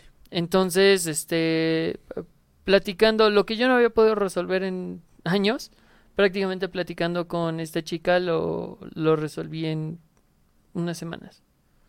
Entonces es, es buscar la forma, buscar quién. Exacto, sí, es que te digo, en situaciones es complicado porque luego también he, visto gente entre mis círculos que dicen es que es que no me gusta que me pregunten estas cosas, mejor investiga por tu lado, es como de es que ya lo he hecho y encuentro información que no me termina de concluir, entonces es difícil luego también hasta cierto punto abordar esos temas aún con la confianza, o sea, no todas esas personas son tan abiertas a hablar de esas cosas como la, la chica que te, que, te, que te presentaron. O sea, he ahí el detalle. O sea, hay, hay, que saber buscarle, definitivamente. También hay que tener tacto para hablar ciertos temas que obviamente son delicados, pero pues también es como de... Mm, digo, e-, es, puede llegar a ser complicado. No digo que lo sea per se, pero puede llegar a serlo, porque es como de... Al final de cuentas, este, pues... La búsqueda de información... Lo, difícil no es buscar, lo difícil es encontrar. Sí. Es, es, es eso. Entonces. Pues bueno, regresando un poquito a esto. Eh, todo se va a ver de una forma diferente cuando las empresas dejen de publicar a los cuatro vientos. ¡Hey, mírenme! Tenemos un personaje de la comunidad LGBT. Está escrito con el culo, pero lo tenemos. cuando simplemente se... ¿eh? No, Batwoman. Batwoman, sí, sí, sí. Todo va a cambiar cuando prácticamente se diga, mira, tenemos estos personajes. Este es nuestro roster de personajes. Ese es nuestro roster de personajes. Aquí está la biografía de cada uno. Ajá, en, El y, ya. Y que nadie se queje. Exacto. ¿Por qué? Porque pues, las personas existen. O sea, Ajá, es algo la, que... la, la inclusión forzada es esta en donde se tiene que meter hasta con calzador para que... Ni siquiera para que funcione. Solo para que coexista. Exacto. Es como, por ejemplo, si en una película de que hable sobre el gobierno de los Estados Unidos en 1820 Ok, la mano derecha del, del presidente de los Estados Unidos, el secretario, es negro. Mira, si estás hablando, eh, si quieres utilizar rigor histórico, no funciona. Sí. Si me dices que es un mundo de fantasía, va. Como, como la película de Rey Arturo, donde tiene Ajá. poderes mágicos. Simón. Es que esa, esa película está interesante porque desde el principio te aparecen un, te aparece un, un pinche mastodonte tamaño Megazord. Que es como el del Señor de los Anillos con cuatro cuernos y tiene todo un castillo en la espalda. O sea, una pendejadota. Tamaño Kawama. Y, y desde ahí te dices, ok, esta película no me la puedo tomar con rigor histórico a pesar de que es del Rey Arturo. Y uno de sus caballeros es el, el, el güey que sale en, en Guardianes de la Galaxia de Soy Star-Lord. ¿Who? Ese güey que se me olvida su Oh, nombre. sí, sí, sí, que por cierto ha trabajado tanto en Marvel como en DC. Sí. Sí, ese, va- ese vato por ahí, para acá y chido. Que, Sí. chido, qué chido que le, que le bien también, su eh, carrera. ti- tiene investiguenla, tiene una historia muy chida porque él prácticamente eh, huyó a Francia, sí, me parece que a Francia, y estuvo prácticamente uno o dos años viviendo en la calle. Sí, es una historia muy interesante, me la contaste hace un par de semanas. Bueno, en esa película precisamente, como es completamente fantástica con el mito del rey Arturo, puedes creerte que uno de sus caballeros de la mesa redonda sean este más en aquel entonces. En el que de la Edad Media, que pues obviamente también pues, no era como la mejor época para vivir. Entonces imagínate si fueras negro. Sí. Entonces también es como lo que pasa también con lo de... Lo, me acuerdo lo que pasó con el juego de... ah, ¿Cómo se llama este juego? Era un juego medieval que, era- que tenía mucho rigor histórico y mucha gente... Este, creo que era King, no, Kingdom Deliverance o algo así. Tú, tú controlabas un güey y estabas en la Edad Media y literalmente Ajá. te entrenaban para ser un caballero y todo eso y hasta el sistema de combate era, era más este riguroso, o sea, no era así como un hack and slash de como Ghost of De Tsushima o botonazo, algo así. No, ahí no era machacar botones, ahí era pensar cada uno de tus movimientos, todo eso y ese juego tenía rigor histórico. Y luego mucha gente empezó a decir, pero ¿por qué no hay mujeres en puestos de, de- de poder? ¿O por qué no hay este, personas de color? Porque, porque estamos en la Inglaterra del siglo XIII. No solo, o sea, independientemente de lo que sea, casi no había gente. Y en aquel entonces las mujeres no ocupaban estos puestos. Ujú. Este juego está quiere tener un rigor histórico. Lo siento, es lo que Que hay. también en Battlefield, Ah, por uno- un Battlefield juego de 5. Battlefield también se pelearon. Sí, porque aparecieron este en la en la era la Primera Guerra Mundial supuestamente, en Battlefield 5. Aparecían mujeres ahí en, en el frente de batalla y hasta ciertos Ujú. puntos como de Ok, eh, creo que sí hubo, en- pero... pero, eran escuadrones y eran muy pocos. ajá, o sea, no, no estaban así como de en el mero frente, Ujú. porque para eso está la infantería. Qui- Quieren hablar de, de un gran grupo de mujeres guerreras que pelearon en, gue- en guerras. Las Adelitas. Ah, no mames, las celitas eran la mamada. Simón. Y ta- pero también su historia no es, no así como muy color rosa, pero sí, No. las adelitas estaban, Muy es- cabrones. Es una guerra. Es- sí, la- las adelitas están muy cabronas, pero sí, este, lo que pasó con Battlefield es que, como era la primera guerra mundial y al final como que era extraño porque parecía que decía que quería tener rigor histórico y al mismo tiempo no. Y pues también por lo mismo digo, si hubiera sido la segunda guerra mundial, tendría, eh, tenía un poco más de sentido, pero como era la primera, muchos sacaron de pedo, pero al mismo tiempo es como de... Lo de Battlefield 5 fue más enojo gratuito. Sí. Porque al final de cuentas es como de, bueno, pero es Battlefield. Battlefield no es una saga. Sí. O sea, más que aquella, creo que fue. Este. Battlefield. El Battlefield de la Segunda Guerra Mundial, que ese sí quería hacer. Otra vez un juego de la Segunda Guerra. Mundial. Tengo el nombre en la punta de la lengua. Ya no me acuerdo. Creo que era Battlefield 1 o algo así. Battlefield 1. Battlefield 1 No, es el. no, ese fue el de la Primera Guerra Mundial. Ah, ya. Si alguien Sí, sabe, déjenlo ahí. Sí, Battlefield 1 era el de la Primera Guerra Mundial, donde empezó el desmadre con las mujeres soldado. Y había el otro Battlefield que era World War 2. Ajá. Que Wow, era- entonces, que ¿cómo, basic- cómo que- se te pudo olvidar el nombre? Sí. Por ser un pendejo. Bueno, se me olvida todo, así que. Sí, sí, sí. El punto es que. Sí, y luego también en la serie de. ¿Cómo se llamaba este? ¿Aquiles? Una serie de HBO. No, no, no. Una serie barra película relativamente reciente. Donde un guerrero romano, espartano, algo así, era. O sea, Aquiles era interpretado por un actor negro. Y es así como de. Ok. ¿por qué?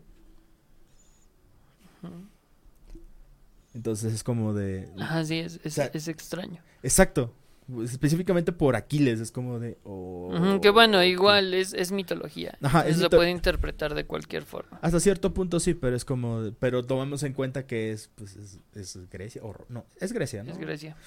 Es este... Aún así es mitología griega, es como de... Qué raro que en, en, en, en la Grecia antigua...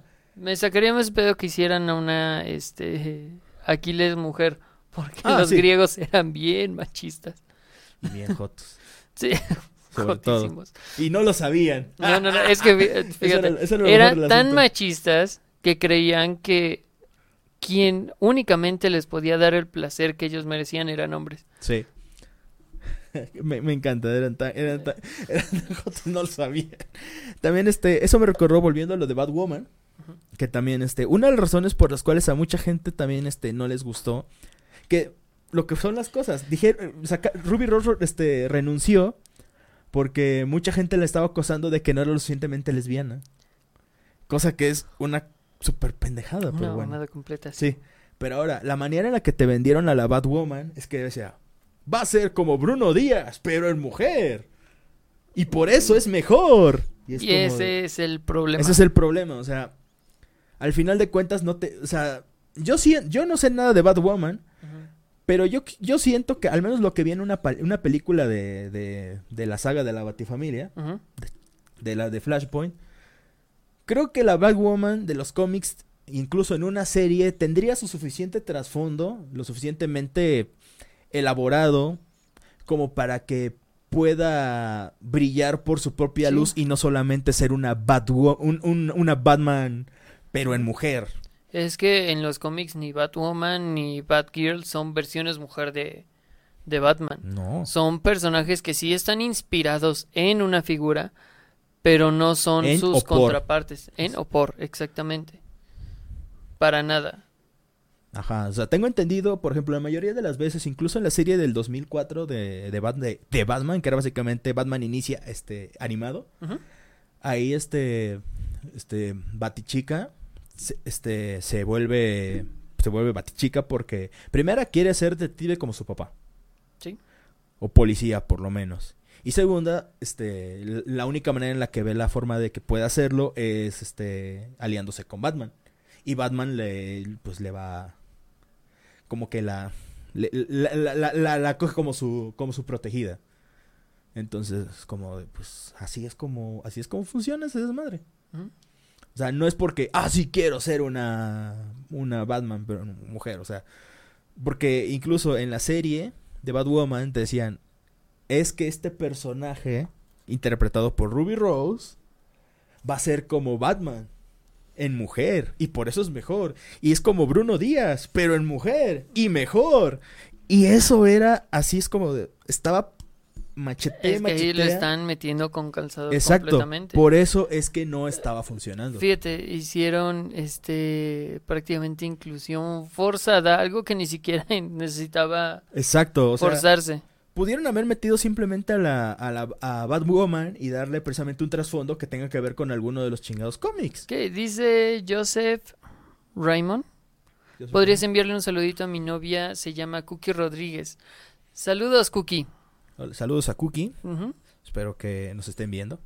Hola, Eh, hola, a sí, me hola a todos. imagino que sí. Esperemos que sí. Este, ¿eh? Digamos Ojalá. que sí. Sí, digamos que sí. Eh, ajá, ¿en qué nos quedamos? Pues Ah, sí, de- Ruby Rose. Sí, no, no, no tenían por qué meterla tanto con calzador y aún así la metieron con calzador. Sí, la metieron con calzadores como de literalmente la ten- no, o sea, siento que no la tenían tan difícil.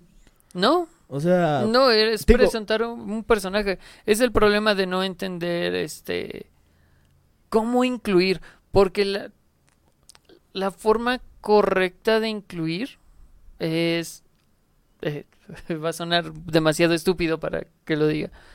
Es no forzando. Realmente viene desde la escritura del personaje. No importa su orientación sexual, sus preferencias, eh, su cómo se identifica. Lo que importa es que esté bien escrito. Por ejemplo, hasta cierto punto, este, ¿cómo se llama este personaje? bueno, pu- puedo volver a decir otra vez porque Adelante. como, como todavía la tengo fresca porque la sigo Sí, sí, viendo. Este, ahí, ahí hay una parejita que como que está medio mm, implícita y al mismo tiempo no, porque no profundizan más allá, porque es como de, la serie da por sentado que estas, estas dos chicas son pareja. Y hasta cierto punto se comportan como una, pero tampoco son así como de... O sea, hay un capítulo donde, donde como que sin querer están peleando así como de, ¿cuántos, cuán- este, he, des- he destruido tantos robots, por lo tanto yo voy ganando. Ah, sí, pero... eh, Y tú eres demasiado competitiva para que lo veas. Este, ya ves, por eso nunca este... ¿Cómo? ¿Cómo, cómo había dicho? Por eso nunca, nunca nadie se quiere quedar a las noches de juegos de mesa contigo. o sea, da- daban a entender eso. Y es como de, ah, ok. Entonces ahí como que terminan de confirmar por si había alguna especie de duda de que estos dos personajes eran pareja. Lo que sí se me hace un poco extraño es el diseño del cuerpo de uno de esos personajes que controla el viento, porque está gordita. Y el argumento de que es que si es usuaria de magia, no tiene que preocuparse por su físico. que es con- ahí es donde yo, yo estoy en, en un ligero desacuerdo, porque es como de, güey, están en guerra. Yo sé.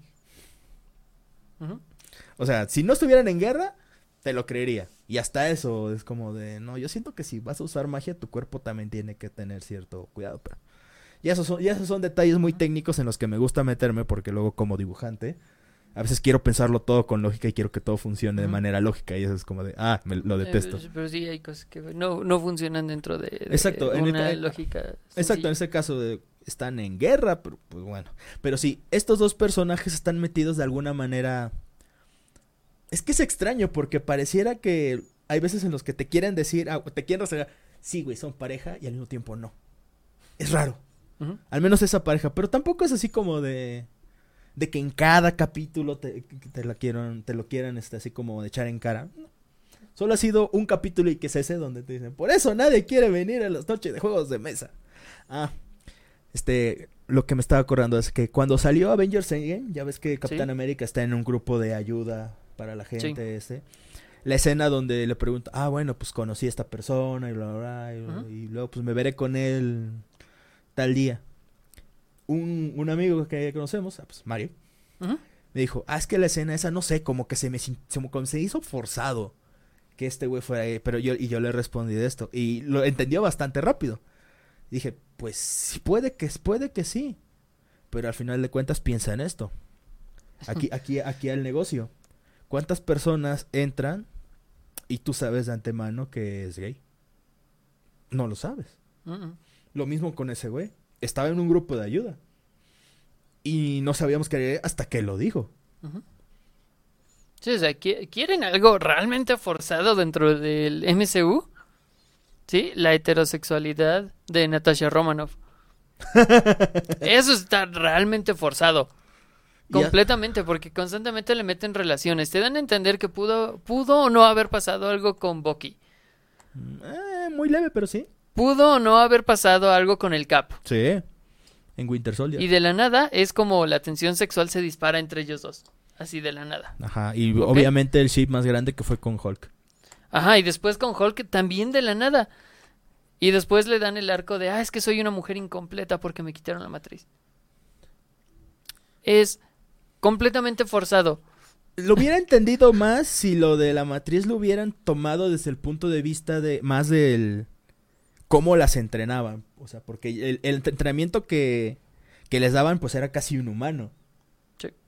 Entonces era así como de... Si hubieran metido, se metido más en la cuestión del entrenamiento y hubieran dejado la cuestión de el que le quitaran la matriz como un extra y no lo que la hace sentir incompleta, Ajá. hubiera tenido más sentido porque es como de... Pues sí, entiendo que esta, esta niña está traumadita. Ujú. Pues, No son cosas que te, que te quitas así como de... Ah, sí, me voy a sacudir tantito la cabeza y ya se me van estos traumas, ¿no? Pero la manera en la que sí le metieron ese trauma de que se siente incompleta por no tener útero, decías como de... Ah, no mames. Exacto. E- Ese sí fue así como... de- Y no estoy diciendo esto nada más así de, de la nada. Porque en los cómics ella es bisexual directamente. De hecho, me parece que pansexual. Mm. No lo dice así directamente, pero igual que Mystique se ha metido con todo lo que se mueva. Ah, bueno, pero Mystique es una cambiaforma. Sí. Sea, güey, Todos quisiéramos unos cambiaformas. Hablando de cambiaformas, mientras estaba viendo Shira, Ajá. resulta que hay un personaje que es un cambiaformas. Ok. Que es, ya dijeron, que a mí se me hace una, una, una, una cosa muy extraña, pero bueno. Obviamente también lanzaron como mi platillo. Eva, este Shira y las princesas del poder van a tener su primer personaje no binario, interpretado por un actor no binario. Ok, bien. Y eso. ¿Y luego? O sea, está chido que el personaje sea no binario y que lo interprete un no binario, pero. Pues, ¿y, luego? Y es que ajá, y, es, ajá, ¿y eso en qué afecta Ultralord? Es que ese es precisamente mi problema. Cuando se anuncia con bombo y platillo, es que va a ser un personaje gay, va a ser un personaje lesbiano, un personaje no binario, un personaje trans. Y lo tratan de una forma ridículamente especial. O lo hacen una caricatura, o lo super exageran. Bueno, este personaje que sale en Shira, que se llama Doppelmorpher, este actúa como muy amanerado hasta cierto punto. En el caso en el, doblaje en español, que por cierto es muy buen doblaje, es este le pusieron voz de chico, no no no puedo identificar todavía la voz que el actor que tiene. Pero sí, este el personaje habla así como muy amanerado, pero al mismo tiempo es como él de entender que es como un actor, un artista, entonces tiene así como que esos ademanes de, oh, oh querida Catra. Sí, sí, sí. Este, este muy, muy, este, muy Pegasus. Muy Pegasus. Muy sí, Maximiliano, pues el pequeño Yugi. Ah, también lo de Pegasus, que era una especie de Muy histriónico. Ándale, eso. Eso. No, no conocía esa palabra, pero sí. Sí, sí, sí, se me estaba yendo la palabra. Tiene ese comportamiento, hasta cierto punto, ligeramente amanerado. Una que otras veces feminado, pero se entiende porque el güey es un cambiaformas. Está todo el. Y, y, se mete en personaje bien cabrón. Porque eso es lo que le gusta a él la sensación de causar caos por medio de su, de, su habilidad. Y ok, hasta ahí todo chido. Pero sí es como de... Mm, ajá, y luego. Porque también tiene más o menos peso en la historia, pero tampoco es así como de... Bueno, solamente la última parte de la cuarta temporada es donde tiene un poco más de peso. Pero hasta ahí fue como de... Ajá, está, chido que esté el personaje. Y luego. Pero siento que ese personaje está mejor incluido que lo que hicieron con Shiro en Voltron. Que lo que hablamos Completamente, güey. Porque ahí Cualquier sí, cosa puede estar mejor. Porque ahí lo, anunciaron así como de la máxima revelación. Shiro va a tener una pareja. ¡Ah! Una pareja, eh. Uno de los protagonistas. No mames, qué revolucionario. Pasa el capítulo y nada más lo mencionan. Y, eso fue todo. Porque, porque mínimo Doppel, Shifter tiene más peso en la historia y no se andan este... Ah, y eso, no hacen tanto hincapié en que es no binario. De hecho, en ningún momento te lo mencionan. De hecho, ni siquiera estamos seguros que la raza a la que pertenece Doppelshifter tenga siquiera género. Es que sí, eso sería la. Eh, personalmente, es mi sentir. Esa sería la forma eh, más adecuada de, de incluir. Saber que ahí están, sí, pero que no tienen un trato especial, que no. Simplemente existen. Ahí existen, existen en este universo porque existen en nuestro mundo y ya. Sí, Por ejemplo, lo que pasó con Overwatch. Mm. Que al Chile nadie sabía nada hasta que un día dijeron, ah, sí, ¿saben? Mercy, no, no es Mercy. Tracer. Tracer es, este, es lesbiana y tiene una pareja. Lo anunciaron por un cómic. Ajá. Entonces, como de, ahí está, existe, han jugado con ella. No tiene nada mal. O con lo que, bueno, lo ¿Saben qué es? Soldado 76 también. Él, él, él es gay. Ajá, él es gay. Por cierto. Ajá. Y ahí es cuando la gente empieza, no, que la chingada, ya no voy a jugar con... Pues, pues, no, pues, no, pues, no puedes pícate la cola. O sea, precisamente es eso. Sí, ahí están representados eh, todos, este, eh, eh, todo este abanico. Existe, está presente, estamos en todos lados, como los X-Men. Que por cierto, los X-Men nacieron de las minorías. Más, más que nada por las cuestiones raciales, pero sí. Sí, este, nacieron precisamente son una representación de las minorías. Entonces es como de... Ah, y apenas salió la discusión de que eh, apenas hicieron una ilustración de un Superman que en su capa tiene la bandera arcoíris de la comunidad LGBT. Y mucha gente estaba como fastidiada, así de no, que por qué le ponen política a mi personaje, así de güey, Cállate la verga. Uno, todo es político. Dos, Superman siempre se presentó como el campeón de los oprimidos. Tres, él es indocumentado. Es indocumentado. Es un inmigrante. Técnicamente documentado. Ujú. Para empezar. Sí. Es un alienígena, Es, además. es el único de su raza. Hasta que llega Super Chica, por lo menos. Y En un planeta, por lo tanto, representa una minoría. Sí, completamente. Es como de. Güey. O sea. De hecho, también vi que, que, que se pelearon mucho por lo del nuevo Capitán América que es gay, que es un morrito. Ay, es que. eh, mira, Es que ahí sí no sé qué pedo con eso porque no Con sé al el- tanto los cómics. únicamente. No es que sea el nuevo Capitán América. Lo anunciaron así, como un nuevo Capitán América. Ah, pero únicamente es una. Son varias personas que se han inspirado en. En el Capitán América para hacer algo de valor. Ah, tipo, este caso- tipo, tipo Punisher, pero no a ese punto. Ajá, Tipo Punisher, pero no extremista. exactamente. Entonces está este eh, Capitán América que es gay, está un Capitán América que es indioamericano, que también dijeron, ay, es que tenemos que ser inclusivos. Vamos a poner al indio americano con sus trenzas, este, con, con su ropa así como, como de americano. nativo americano, pero en blanco y rojo y plumas azules y blancas. El diseño está de la verga.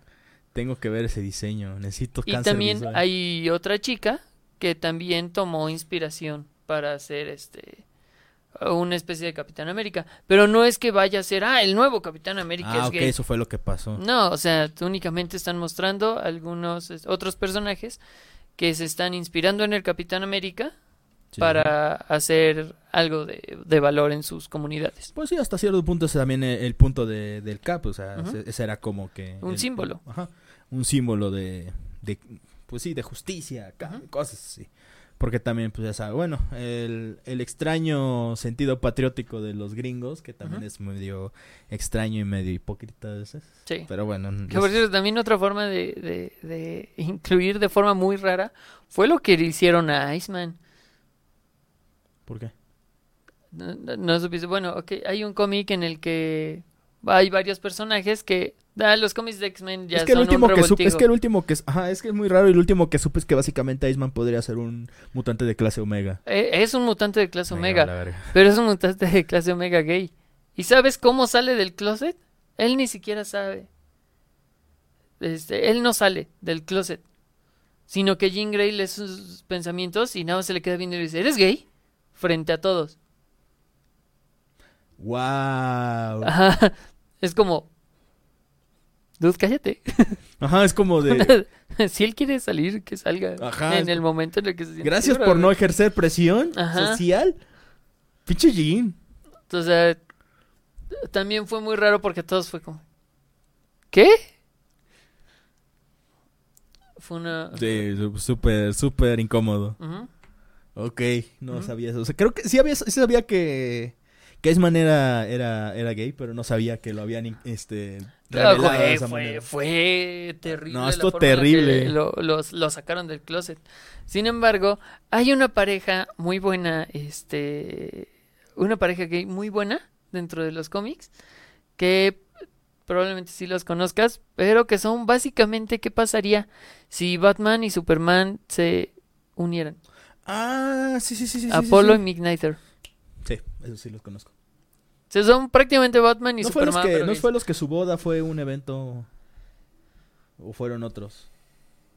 Es que tengo No entendido que hubo unos, unos personajes de cómic que se casaron y ese sí fue un evento pues relativamente grande. O sea, se, Es se que y todo eso. también fue un gran... La boda de Deadpool y Lady... No recuerdo, la vampiresa. Lady Dimitrescu. No, no, otra Lady. Este, se casaron y tienen el récord por la portada con mayor número de personajes. Que por Ok. cierto, Deadpool también es pan. Ah, es un sartén. Mm, Sí, le gusta el pan. A mí también me gusta el pan. Pero, este, también la, la boda... Es que ya ahí sí ya no supe No, creo, si creo sí que sí, fue la creo que sí es la boda de Apolo y, y, ¿Sí? y. No, no es cierto. No, no, ¿No no. fue de... De Wiccan y Hulking. Ah, no. Es que sí sabía que ellos eran pareja. Que Wiccan y Hulking eran pareja. Este, vi, Este, bueno, no vi, más bien estaba al tanto de lo que pasaba en los cómics de los New Avengers. Entonces me enteré que esos eran que. Ah, mira, estos chavos. Sí, y, por más porque eran chavos, eso fue lo que, lo que me hizo más llamar la atención. Ah, mira, por fin están tomando eso con gente más joven. Sí. Eso es como hasta cierto punto un soplo de aire fresco porque es algo que no pasa pues tan seguido. Usualmente lo toman más con gente un poco más mayor, pero de hecho cada vez es un poco más común que toquen esos temas como por gente joven, como en Invencible. Con. ¿Cómo se uh, llama? Uh, sí, este. Mark. No, no. no. Eh, Martin. No, ese es su novio. Ah. El mejor amigo de Mark. Güey, se nos olvidó el nombre ese Sí, sí, sí. Ahorita tú continúas dándote. Pues sí, o sea. La dicen que, de hecho, eh, ese personaje en los cómics, tengo entendido que no es gay. No. Pero en los cómics sí lo hicieron gay y, y, y lo, cuentas de una, lo cuentan de una manera tan natural que es como de. O sea. o sea, no. Es, es como lo que, como lo que habías dicho. Está ahí. Sí, es que está. Y es, y es precisamente, y es el mejor amigo de Mark y llega un punto en el que tampoco hace, no hace alarde de ello. El único momento en el que hace, en el que hace alarde, en el que se le, se le bota la hormona, es porque va a ver al güey que le gusta. Obviamente el güey se pone horny. Sí. Y el güey está así como de, oh, pues que voy a ver al güey que me gusta, güey. Y no mames, y deberías de verlo, güey. O sea, pues obviamente, alguien, alguien se pone así cuando va a ver a su crush. William. William. Ese güey. O sea, eso sí, eso sí es como. Eso sí es bastante natural. Sí. O sea, la inclusión de William y que de, que así de la nada tener a entender que es gay y aún así es como de. Y no es algo para. Mark no lo trata diferente. Nadie lo trata diferente. O sea. No, o sea, es. Es una persona que está ahí. Existe, está y existe, este, existe y de la cual no, no, no te está pidiendo ni restregando nada en la cara. Precisamente, y William es un buen personaje. Sí. O sea, y también es como del tipo de persona que es como de cuando eso de este le este llévame a volar o o le diría a todos, que, que eres invencible. Juro que lo haré. Malita, o sea es como de, sí, creo que él, es ese tipo de persona. O sea, todas las, todas las actitudes y ese no es un, eh, porque también estaba leyendo que alguien dijo, es que ese es un berrinche gay. No, güey, también pide lo mismo en los cómics. y no solo se lo pide a Mark, no, se lo pide, a, Eva. a Eva. Y los dos dicen, esto es muy gay. Sí. Eso fue lo que más me dio risa, es como de, ah, mira qué cagado. Le pide lo mismo a los dos. Sí, es que muchas veces también es que la gente piensa que tal decisión de incluir a cierto personaje que tenga ciertos caracteres identitarios es un berrinche o una adición así como de ay es que nada más por progreso por, por, meter o, por el checklist es como de ah no no, siempre es así güey es que se nota más cuando lo hacen mal. De hecho lo que algo de los que nos quejamos a tiempo atrás fue de lo de Star Lord que dijeran que es bisexual no pansexual, bisexual. Bisexual, sí. A un güey que no solamente se acuesta con lo que sea que se mueva. Es, o sea, esa, esa frase lo llevamos al nivel interplanetario. Sí. O sea, es como de... Sí, sí, sí. O sea, esa fue una manera súper pendeja de, incluir. De, incluir y, y no solamente de incluir, sino que al mismo tiempo limitarlo, porque es como de o sea, hasta cierto punto ya llegó un punto en el que esas, este, hasta cierto punto llegó un punto, la redundancia, este, llegó un punto en el que esas convicciones o esas etiquetas ya no aplicaban para Star-Lord, porque es como de, o sea, si quieres poner una etiqueta, podríamos decir que es pansexual. Sí. Y si acaso, porque hasta cierto punto sigue sin, sin aplicar, porque porque ni no sabemos si los extraterrestres entran en esa categoría. De hecho, eso es algo que a mí a veces me hace mucho ruido. Que quieren meterle ese tipo de etiquetas a, a, seres que podrían no aplicarlos, especialmente con extraterrestres. Por ejemplo, lo de Starfire. Cuando hicieron este la serie de Titans, y ya ves que cambiaron la, le pusieron la actriz esta que es una mujer negra, que y luego mucha gente dice, ah, pero ¿por qué la vuelven negra? Y es como de, pues entiendo, entiendo el punto porque nada en Starfire te da a entender que podría tener rasgos como de una persona negra. Porque primera, es de otro planeta. Segundo, es naranja. Entonces es como de... Ahí sí me sacó un poco de pedo. Es como de... ¿Por qué tendría que haber en otro planeta. O sea, si ya es, bastante ya es bastante ideal, idealista que haya un... Que, hay, que haya muchas muchas razas humanoides que casualmente sean muy parecidas a los humanos en otros planetas. Que específicamente hay un planeta donde los dichos extraterrestres tienen un aspecto como la gente, las personas negras, es como de... ¿Por qué? Se me hace... Eso se me hace muy, muy extraño. Independientemente si suena forzado o no, es extraño. Así como lo, que decían con Star Wars, como de, ay, es que sí, es que es, bisexual. ¿Por qué sería bisexual? O sea, ¿cómo me aseguras que, por ejemplo, las Amazonas, eh, Mujer Maravilla, que como, creo que me mostraste tú el panel de cómic que decía, este, entonces, este, en Temisira apoyan las bodas, este, las, bodas homosexuales. Ah, no son bodas homosexuales, son solo bodas. Son solo bodas. Y es cierto, es como de, pues, está, o sea, es cierto, están en un mundo donde no existen los hombres, son puras mujeres. Por lo tanto, ahí técnicamente el concepto de homosexualidad no existe.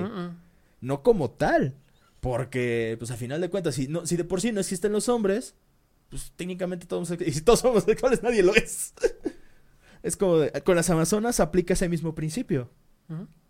Entonces, por eso digo, cada que salen con una cosa de que un extraterrestre o ser otro planeta o algo así, este, este lo, lo, quieren etiquetar con, con una de esas cosas y es como de raro. O sea, a mí se me hace raro, muy, muy raro. Por ejemplo, con lo, con lo de Loki, el de los cómics, que es como de, ok, puedo entender que digan que es género fluido, pero hasta cierto punto aplicar eso porque en el MCU al menos es un, este, ¿cómo se llama? Cambio de formas. No solo es un, no, no solo es un cambio de formas, es este un, este, de hecho técnicamente no es un cambio de formas en el MCU. Porque casi nunca ha cambiado. Pocas veces ha cambiado de aspecto. Eh. Es que ¿cuántas veces ha cambiado de forma? ¿Tres? Mm, no. es, que más que nada se habla por la forma de identificarse el mismo. Ah, sí, es que, yo, es que yo lo digo porque es un extraterrestre. En el MCU es un extraterrestre, por eso se me hace un poco extraño. Sí, pero fuera de la biología, la forma en la que él se identifica. Ah, bueno, sí. Eso ya es, hombre es otra cosa. Y mujer. Por eso se le toma como género fluido. Porque está en un vaivén. Es que creo que el género fluido. Ay, no sé. El género ah. fluido es algo que hasta la fecha sí, sí, me sigue generando muchas, muchas dudas porque es como de. Ah, como que entiendo y no entiendo. No, es ese. El, género fluido puede estar eh, en el vaivén. Se puede identificar como cualquiera. Bueno, y es que aparte Loki ha sido hombre, mujer, caballo. Ajá, pero hablando de, de, eh, su visión en cuanto en materia de género eh, ha cambiado entre hombre y mujer. Ya el shapeshift, ya el cambia formas, que es, ya es independiente. No, pero es que eso también ha sido porque técnicamente no han sido cambiar de forma nada más por sí. Es como una, has tenido como, ha como renacido, ¿no? Sí, ha renacido. Entonces, por y reencarnado. Sí, es una cosa extraña lo que pasa con el Loki de los cómics también, porque ya, bueno, las, las, líneas en los cómics son de por sí luego muy extrañas, porque por ejemplo, como Batman que tiene como cuatro series recurrentes o algo así. Sí, sí, sí, y muchas ni están conectadas. Exacto, es como de qué pedo. Sí, pero ok, ahora ya me queda un poco más claro, pero sí te digo, cosas como lo que hicieron con Starfire o cosas como las que quieren hacer como Star-Lord. Más bien con las que hicieron como con Star-Lord, es como de... Limitar. Exacto, están limitando y al mismo tiempo... O sea, si quisiéramos meter una concepción de, de, género en personajes que ni siquiera son terrestres, tendrían que entrar directamente en el no binario. Exacto. Directamente. ¿Y eso, porque no se identifican como nosotros identificamos no, y hasta, y hasta eso. Si aún si lo identificamos como un no binario, estaríamos poniendo una etiqueta que nosotros los seres humanos, porque también el, el, el, no binarismo, si es que eso es una palabra, técnicamente también entra, es, es una construcción social al igual que las demás. Sí, por eso digo, si, bajamos esto a nuestra ah, comprensión del género, tendrían que entrar como no binarios. A menos que sea, porque también hay, existe el sin género. El agénero. Entonces, técnicamente también puede, dependiendo de, de, de, la, de la biología del ser, es una cosa muy complicada si nos queremos poner muy técnicos. Pero sí. La construcción del género es algo muy complicado que sí requiere pues meterse bastante a comprenderlo. Sí. Y desgraciadamente no tenemos la biblioteca de Alejandría, así que... Pero probablemente para la siguiente semana pueda. O tal vez no, porque, porque también... A ver, vamos a quemar muchas cosas. está en la siguiente. Uh, sí. Porque ya sabes que es... eh, creo que ya, ya Sí, dijimos sí, lo que va, va a ser el, el tema. Este, no, todavía no, pero va a ser que divertido que- de tomar porque... Sí, porque ya hablamos de unas cuantas cosas. Así como hemos hablado de esto, porque aunque no lo parezca, antes de cada podcast tenemos una plática del tema. Entonces muchas cosas de las que estamos hablando aquí ya las hemos hablado. Nada más que luego nuestra facilidad de palabras se nos va al carajo. Por eso es que Sí. pareciera que no sabemos lo que decimos. Ujú. Eh, Tenemos la idea medianamente clara, la lengua no la lee bien. La lengua no la interpreta bien. Ujú. Entonces, se- a mí Exacto, así. A mí se me lengua mucho la traba, entonces como nadie podría malirse. al- Y yo tartamudeo. O sea, Exacto. ¿qué te digo? Sí, está- Estamos está- está- bien mal los dos. Pero sí. Mm, había otra cosa que quería. Mm, Es, que hay, hay un chingo de personajes que han sido construidos así. sí. Y no, no solo eso, también así como de encontrar algún otro ejemplo de un personaje que haya así metido. Es como de. mm, independientemente de su orientación sexual, identidad de género, sino también por cuestiones raciales. Por como lo que habíamos dicho de, de Batwoman, que es que me- ahí Que, que Ahí no que- era lo suficientemente lesbiana. Bueno, esa, esa fue una mamada por lo de Ruby Rose.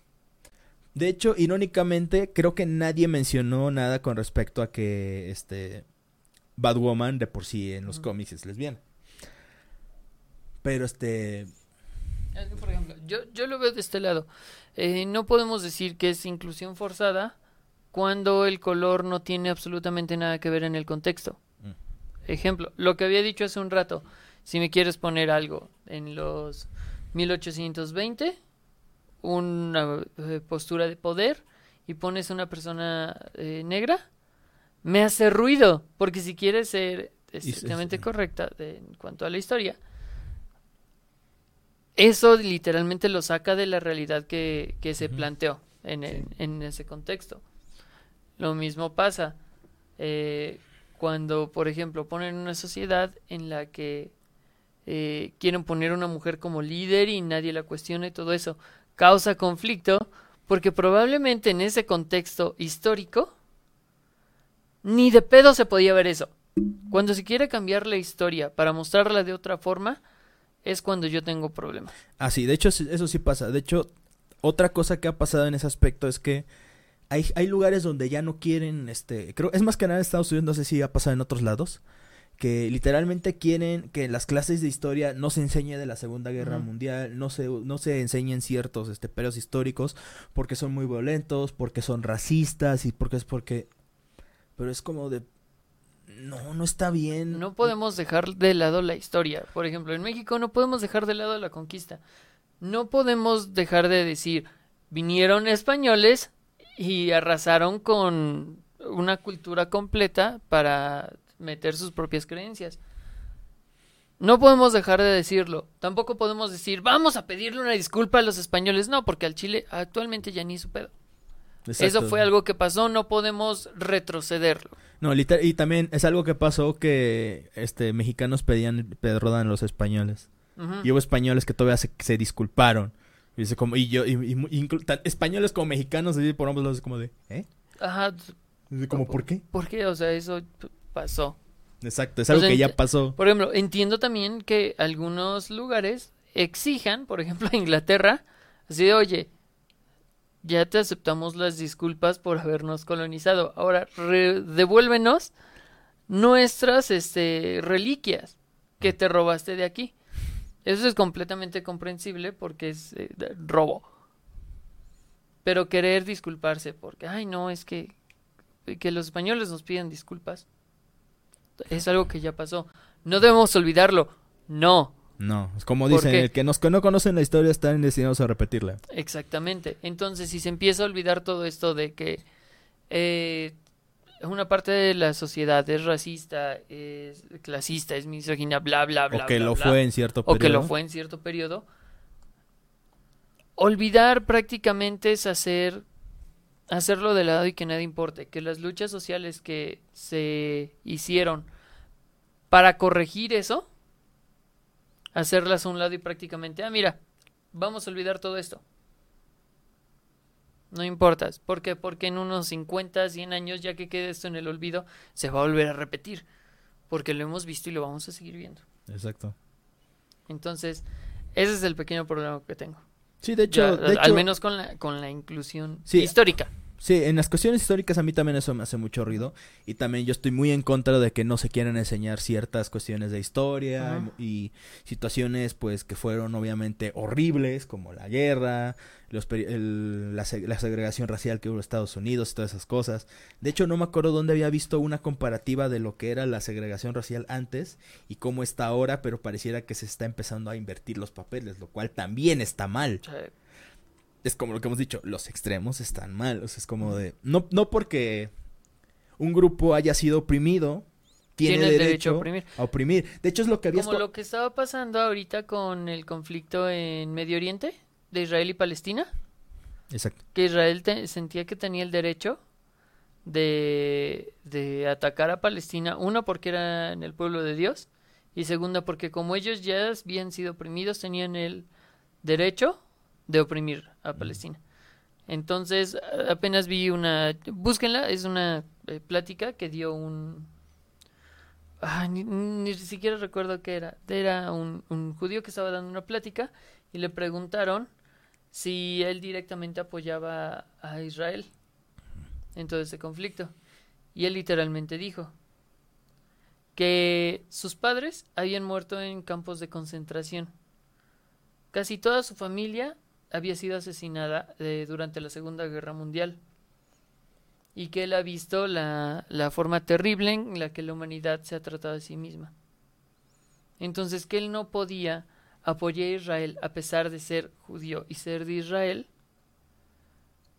porque Israel estaba haciendo exactamente lo mismo que Alemania a su pueblo. Sí. Entonces, que no podía dejar de destacar eso. Sí. Sí, de hecho, eso es algo que está como. que hasta cierto punto a muchos parecieran olvidarse. De hecho, se volvió como una especie de. Bueno, es que no, no, no lo vi tanto en tendencias, me entendé por otro canal de YouTube que sigo. Cuando Terry Cruz se alzó prácticamente en contra del movimiento actual del, del, del Black Lives Matter. Porque el Black Lives Matter llegó a un punto en el que se ahorita básicamente es como de si no nos dan lo que queremos, vamos a destruirlo todo y es como de wow, wow, wow, wow, espérate, tranquilo. Entendemos tu lucha, pero creo que lo que estás diciendo está un poco exagerado. Porque, ah, la madre es que no me acuerdo bien del video del Terry Crews, pero básicamente decía, esta gente que está diciendo que lo quiere destruir todo, está actuando de la misma manera en que la gente que, ¿cómo se llama? En que la gente que los oprimió está actuando. Como aquello que, que habías dicho de el, el güey ese que ese era cholo y que fue a Estados Unidos. Y que precisamente no lo, no, no- la gente negra no lo, no lo veía bien, lo rechazaba y le decía, no, ¿tú qué haces aquí? O como aquel caso este que salió en las, se hizo muy viral, salió en las noticias y todo eso, de un señor viejito como de 70 años o más, fue a ver a su familia a Estados Unidos, estaba dando la vuelta por la cuadra. Una mujer negra con su carriola, imagínate, iba paseando a su bebé, le dijo al señor que se pasa, que brincara el muro, que se fuera al otro lado, que se regresara. Y no sé si fue ella sola o con alguien más, pero le dieron una santa putiza al señor. Sí. O sea, el señor quedó hospitalizado por la putiza que le metieron. Y eso fue, pues obviamente es una mamada. O sea, ¿por, ¿por qué? O sea, se supone, no se supone que la gente negra debería estar un poco más concientizada de, de estar en contra del racismo. Ajá. Sean, seas este blanco mexicano, lo que, porque para colmo, el señor, pues era un señor que te encuentras así. Era un don señor cualquiera que, así como muy blanco, muy blanco, pues no se veía. Es como, de, ¿qué, qué pasa ahí? Entonces es como de creer que ciertas personas, solamente porque fueron, fueron este, oprimidas Oprimidas. en algún punto, no puedan ser malas personas, eso es hacerse, ha- hacerse de la vista gorda. Ajá, es Hacerse güey. es hacerse güey, o sea, creer que solamente porque, así como decir que todas las mujeres son, son, son inocentes que no podrían cometer un crimen nunca, eso, eso está mal. Porque hay mujeres que cometen crímenes Sí. y crímenes horribles. Así como la gente, hay gente negra que discrimina a otra gente porque no es negra. Y de hecho eso es algo bastante Y común. no estamos tratando de revictimizar, No, para nada. Es aceptarlo. ajá. Así, igual, aquí también ha nacido la plática de que es doloroso que digan que todos los hombres somos violadores, pero sistemáticamente tenemos más ventajas para hacerlo. Entonces es precisamente lo mismo.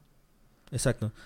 Sí, en este caso lo que, lo que estoy tratando de decir es que con, con esos, este, con estos grupos, o sea, lo que se está haciendo está mal porque es como, es como lo que, lo que, lo que decía el, el, señor es en la conferencia con los palestinos y los israelíes.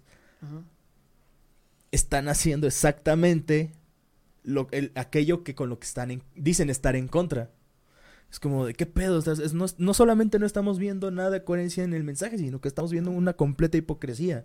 Algo que no debería de ser, es como de tú persona que padeciste en algún punto tal tipo de, de acoso o discriminación o lo que sea, tú deberías ser el primero Siento yo que debería estar en contra de. Es como lo, que pasa en las en los internados de medicina. Probablemente eso no me corresponde decirlo, porque es como un secreto a voces y no estudio medicina.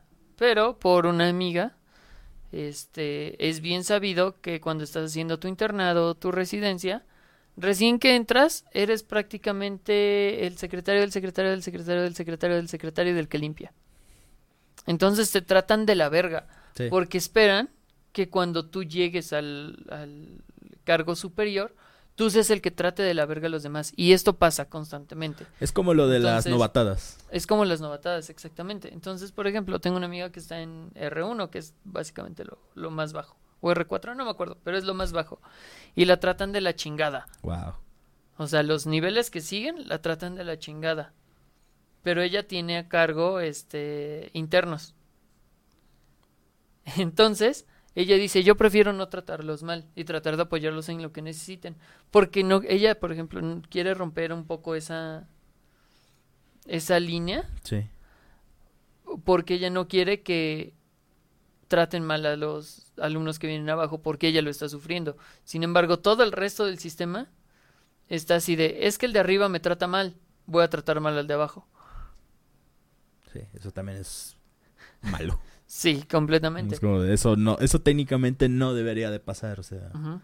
¿Por qué perpetuar esas actitudes tan, tan negativas? Espera, ¿cómo terminamos hablando de geopolítica y actitudes tóxicas? Sí. Estamos hablando de, ah, sí, la inclusión. Este, sí, para mí hay un problema cuando el entorno no favorece al personaje o cuando metes un personaje con diferente sexo, diferente preferencia o diferente color en entornos que serían nocivos. Es como, por ejemplo, si metieras un personaje blanco en una película de Black Exploitation, en donde se toma de entorno a los guetos, siendo este eh, víctimas de crímenes raciales y de repente pones a un blanco ahí, choca completamente. No es que no existan blancos en estos guetos, este...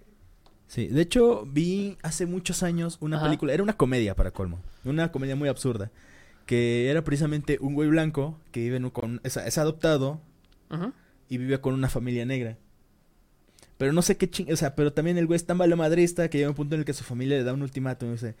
Si no haces algo para traer, aunque sea un cartón de leche para la cena, te vas de aquí.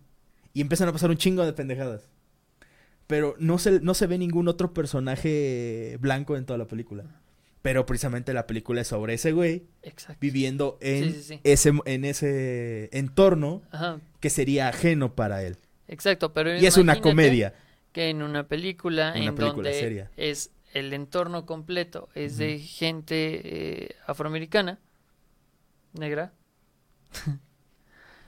y hay un único personaje blanco al que se le trata exactamente igual, al que la policía lo trata exactamente igual. Choca, porque conocemos todo ese trasfondo. Transformer, iba Transformer, sí. Conocemos todo ese trasfondo. Y sabemos que no sería así. No. Ahí es cuando choca y hay inclusión, eh, sí, sigue siendo forzada. De hecho, algo que me llama mucho la atención es que como decían que Black Panther era una película súper inclusiva, cuando es completamente una mentira. Black Panther no es una película inclusiva. No, es una película. Es una película. pero no es inclusiva. Es una película de superhéroes, una buena película de superhéroes. Entretenida, sí. Entretenida, sí, un buen... Un buen Pues es el Rey León. Ajá, es el Rey León. Pero está O. Hamlet. O Hamlet. que preparas. Exacto. O Kimba. Sí, básicamente es lo mismo. Sí, este Black Panther es básicamente el Rey León. No hay gran diferencia, es una buena película de Black Panther. No, Bueno, es que no que haya habido muchas, desgraciadamente. Es una buena película de MCU. ¿Se merecía Oscar? No. No, no, definitivamente no se merecía ningún Oscar. Tal vez por efectos. Los efectos estaban bien. Mm. Bueno, el punto es que Black Panther no era una película inclusiva. Porque, para empezar, o sea, era una, era una, era una muy buena película visualmente hablando por las cuestiones de la cultura africana. En ese aspecto estaba muy padre. Pero no era una película inclusiva porque toda la gente de ella es negra. Sí. El único no negro que aparece ahí es este Humberto Vélez. El de el Clow. Es que la voz Ah, se la da. Humberto Vélez. Ok, sí, sí, sí. Este Y el... y, y Fro- y Bilbo. Y Bilbo. Sí, sí, sí. O sea, después de eso ya no aparece Martin Freeman. Ujú. Ya no aparece básicamente, o sea, bueno, sí, aparecen más personajes blancos cuando están en, Estados Unidos. esta- Estados Unidos. ¿No es cierto? ¿Fue Estados Unidos? Eh, ajá, es que ahí no Fue. San Francisco, ¿no? En San Francisco, sí. Cuando están ahí, no es cierto, fue en China. No, no, fue en. China. Bueno, cuando no, están no. en Wakanda. Dejémoslo así. Ujú. Cuando van a buscar precisamente este al- a, a Chloe. Entonces, es, el único, es la única parte donde aparecen personajes no negros. Fuera de eso, Pero no es... Es, ajá, es que no, no es como que sea... Ah, es súper inclusiva. No. no. Ni siquiera. Es que literalmente su cultura es de negros. Exacto. O sea, podrías decir, es como de. mm, tal vez podríamos decir que es una película muy negra. Mm, ¿Quieres Porque- hablar de, de una escena inclusiva? Esta película con Jackie Chan y... eh, No, no es Chris Rock. Es otro una pareja explosiva. Ah, Cuando el policía negro le da a Jackie Chan su credencial, dice, ok, ve y preséntate con esa credencial allá. Dice, no mames, ¿se van a dar cuenta de que no soy yo? Yo soy más bajito. Esa es una escena inclusiva. Porque le vale el color de piel, es más bajito. sí. Sí, es comedia, pero ahí está. Es- Ajá, es comedia bien hecha. Mientras que en Black Panther, Ajá, en Black, Pan- en Black No. Panther no, o sea, porque de hecho llega un punto en el que reafirman mucho el hecho de que de que Bilbo, es que no me acuerdo el nombre del personaje, es blanco. Sí. Y se lo, se lo dejan muy en claro. De hecho, me encanta la parte. Esa, esa no es como la de su, su Alteza. Aquí no hacemos eso. Uy, perdón, perdóneme por ser británico. Porque es británico el güey. Obviamente su- está en su protocolo inclinarse ante la, la frente No, pero ahí no, eh, la escena de aquí no hacemos eso. Es de ¿No es de Black Bruce? Banner. No, es de Black Panther. No. Sí, es Black Panther. Porque está Chala el que le dice. Sí, es T'Challa el que le dice aquí no hacemos eso. Pero es Bucky el que le dice a Hulk arrodilla, arrodíllate. Bueno, a Bruce Banner, arrodíllate Ah, sí, cierto, sí, cierto. Sí, Fue sí, en sí. este. en Endgame. No, en Infinity War. Infinity War, sí. Ah, me, bueno, confundí. Bueno, el punto, el punto es ese. Ujú. Es, es como de, tienes la idea de un rey. ¿Qué haces ante un rey? Ah, pues te inclinas, güey. Esa es la cuestión occidental, sí, pero pues igual. Volvemos al punto. al final de cuentas, Black Panther no es una película inclusiva. Es una película. Y Sí. Incluso podría decirse que es de Black Exploitation. prácticamente. O sea, está, está, te digo, está visualmente muy chingona por eso de que, Sí, de que hace la, la representación de las aquellas este, tribus o culturas de África. lo cual está muy chido. Pero fuera, pero decir que es una película inclusiva, no. No. Técnicamente sería inclusión forzada decir que esa película es inclusiva. sí. Porque le estás metiendo en una categoría a la que no pertenece. Exacto. Pero sí. ¿Algo más? Pues no, creo que de- de- de- sin entrar en el tema de la siguiente semana, ¿no? No, creo que ya eso podría ser todo. De hecho, me voy dando cuenta que ya llevamos dos horas. Sí, Wow. y sin divagar tanto. Divagar Mentira. tanto. sí, claro. Eh, bueno, algo que Dijo nadie nunca. dijo nadie nunca. Mm, pues de momento creo que no. Creo que ya, ya escupí toda la bilis. De, Yo sí. cosas. Ya me acordé de qué otra película vi, y eso porque ahorita estaba checando las capturas de pantalla que tomé, porque si no se me olvidan. Eh, otra película de Sun Wukong Esa es la película que vi. está en Amazon. Sí, está chida. Peliculón. Me encanta. Vean esa película, se llama Wukong, que está en Amazon Prime. Es más, les vamos a poner el link Va, va, va. en, en la página de Facebook para que la vayan a ver. Es una muy buena película. Es la película que te dice, ¿pueden hacer un live action de Dragon Ball sin que se vea estúpido? Y con buenos efectos. Sí. Así de simple. Son Wukong, ya saben, es la historia de Goku, eh, viaje al oeste. Viaje al oeste. Es eh, que es extraño porque la mayoría conocemos la película del viaje al oeste ya cuando se está haciendo el viaje. Casi no conocemos lo que pasa antes.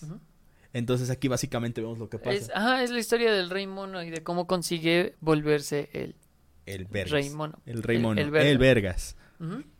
O sea, tiene, tiene todo, incluso su transformación Saiyajin. Sí. Está muy chida. Ah, los efectos son una joya. Las películas chinas son la mamada, me encantan. Sí, sí, sí. Son muy flashy, me, me, sí, maman. Es que es eso, es una película china. Entonces tiene estos efectos especiales de kung fu volador y la chingada. Pero como es completamente fantasía, te la crees, o sea, muy, muy Dragon Ballesco el pedo. Sí. Entonces, véanla, está muy chida muy, muy chida. Yo me estaba limpiando mientras la, la puse para limpiar.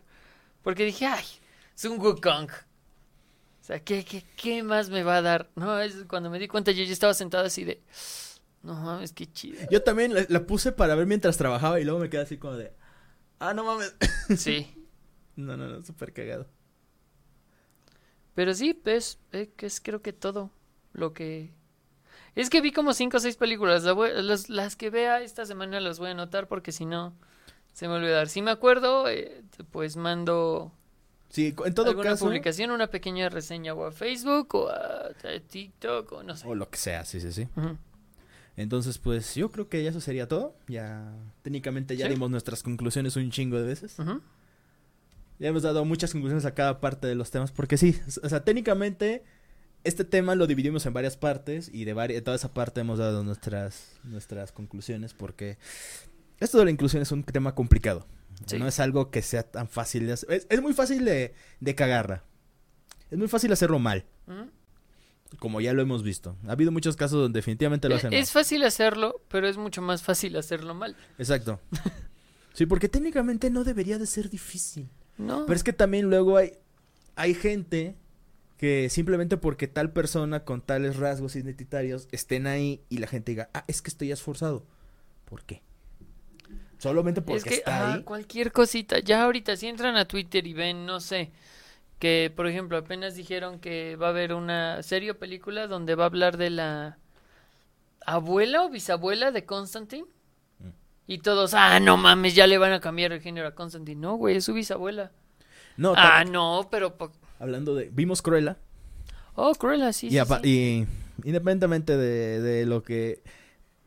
Tengo, ah, conforme voy recordando esa película voy empezando, sigo teniendo cada vez más sentimientos encontrados, pero lo, primero que, se me pasó por la mente, lo de Anita. ¿Anita? Anita Darling. Oh, sí. La esposa del güey de la, de la primera película. Sí, sí, sí. Que ahí en esta película, en la de Cruella, pues es una chica negra. Y el vato es como árabe. Ajá, o sea, no, no se ve muy británico tradicional. Ajá. Entonces, como de eso fue así como de. Hmm, that's weird. Bueno, es que. Eh, Ajá, podría, se podría pasar, pero es porque también estamos muy acostumbrados a la versión de, animada. Ah, sí. Pero también es Donde son la pareja blanca y guapa. Ajá, pero también, este, independientemente de eso, también. Una cuestión que ha dicho ahora que estamos en eso. Ajá. Es que también, si ya se está volviendo mucho costumbre que ¿Cuándo fue la última vez que viste un personaje negro malo?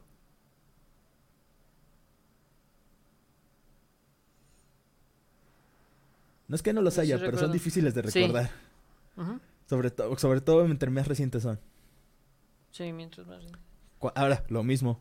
¿Cuándo has visto una mujer mala? Que sea la villana antagonista. Que se llama? Cruella, no aplica porque la volvieron un antihéroe. Otra vez. Ah, pero su, su jefa. Sí era la villana. Esa sí era la villana, sí. bueno, ok, antes de eso. Estoy tratando de recordar. Si no me acuerdo ni qué vi esta semana. Sí, pero es como de... Es que eso es algo que también ha pasado. De hecho, por ejemplo, en, en la película de Aves de Presa, yo desgraciadamente no la vi, pero la mayoría de, de, las, de las reseñas que, he visto de diferentes medios han estado de acuerdo en que está demasiado enfocada en decirte hombre malo. Entonces como de, ok. Es que esa, peli esa película fue construida, sí, es igual que Los Cazafantasmas. igual que Ángeles de Charlie. Están Ah, eh. mal ejecutadas, Exacto. entonces hace que parezca que toda la película y todo el mensaje de esas películas sea el hombre es malo.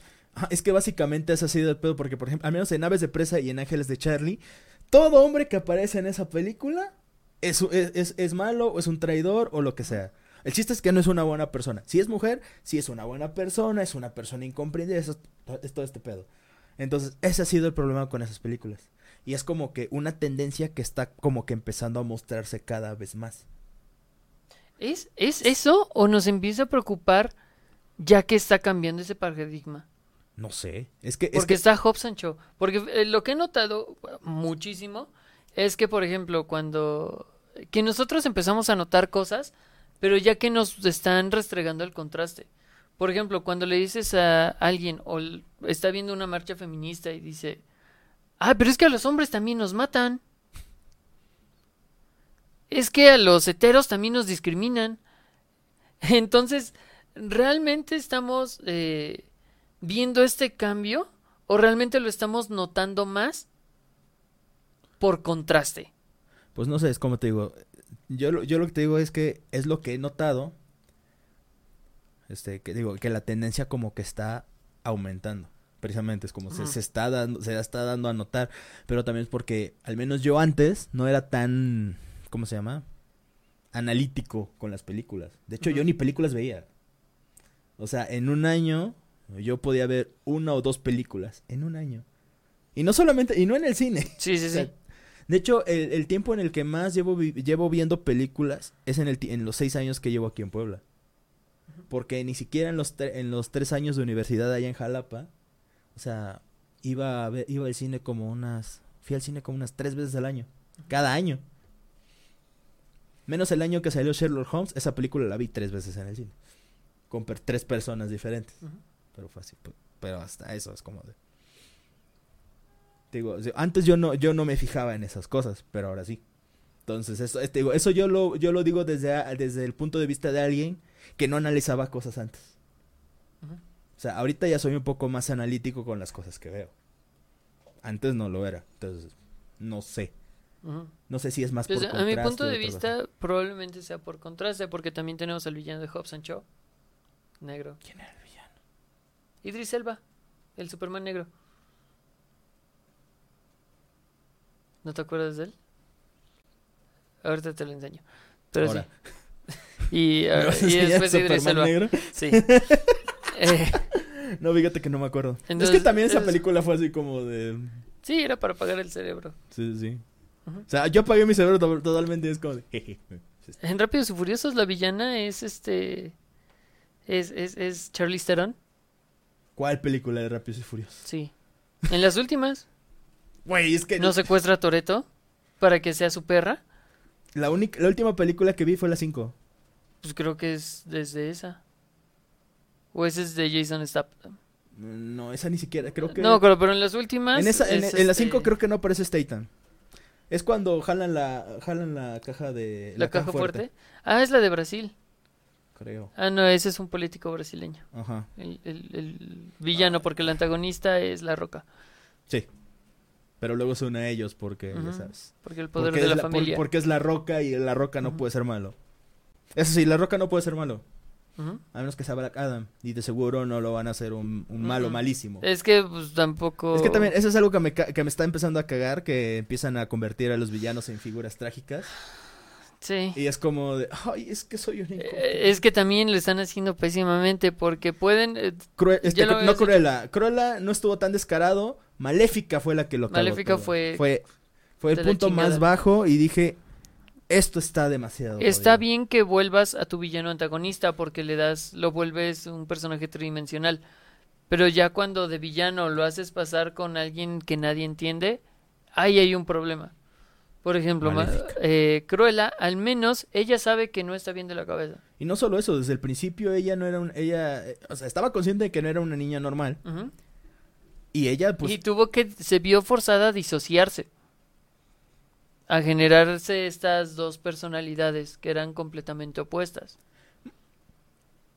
técnicamente no era una decisión de personalidad. Spoilers. Técnicamente no era una decisión de, disasociación de la personalidad. No, no, no. Más bien era una represión de su propia personalidad. Pero sí, la llevó a, a tener esta, ¿A rep- esta, esta represión tan cabronaja que le hizo disociar. O sea, no, no tenía personalidad múltiple. Eso No. técnicamente pasa en 102 Dálmatas. Una película de hace Ajá. como 20 años. que vi en el cine, por cierto. Wow. Era un niño. Sí.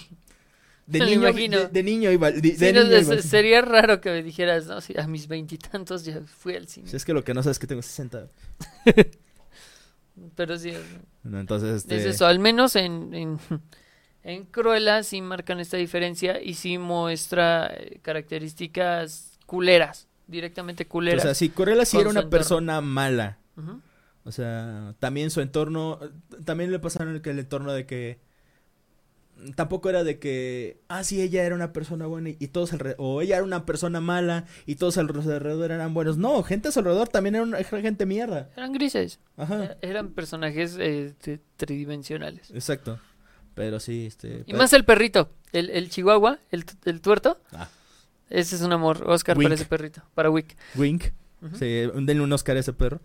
denle un Oscar a ese perro. Sí, sí, sí. Eh, sí, pero sí, lo de, lo de Cruella es extraño porque, pues, al menos con lo de Anita y el, y el vato, como que es como de, hmm, ¿eso cuenta como inclusión forzada o no? Es que el chile nadie se acordaba, güey. Yo ni siquiera se acordaba. Es que también, es que también es lo que te digo, yo la última vez que vi Dal, este, 101 Dálmatas fue como a los seis años. O sea, ¿qué edad tenía? Vi la serie de 101 Dálmatas, la serie animada, y se enfocaban en los pinches perros, güey, los, los humanos no parecían.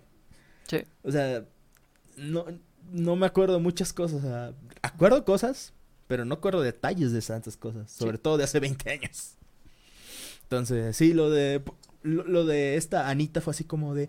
Ah, mira, Era entonces ella". Anita era la, la, la, la, la dueña de, de, de, de la dálmata Ujú. hembra. O sea, eso fue lo que dijimos literalmente al final de la película. Pero bueno, eso ya es. Es, es harina de otro costal. Técnicamente no, pero ya terminamos porque llevamos dos horas Sí, hablando. sí, sí, sí, sí. Y vamos para las dos horas y media. Y la verdad es que ya estoy cansado. Sí, yo Ya. también. Y está empezando a llover.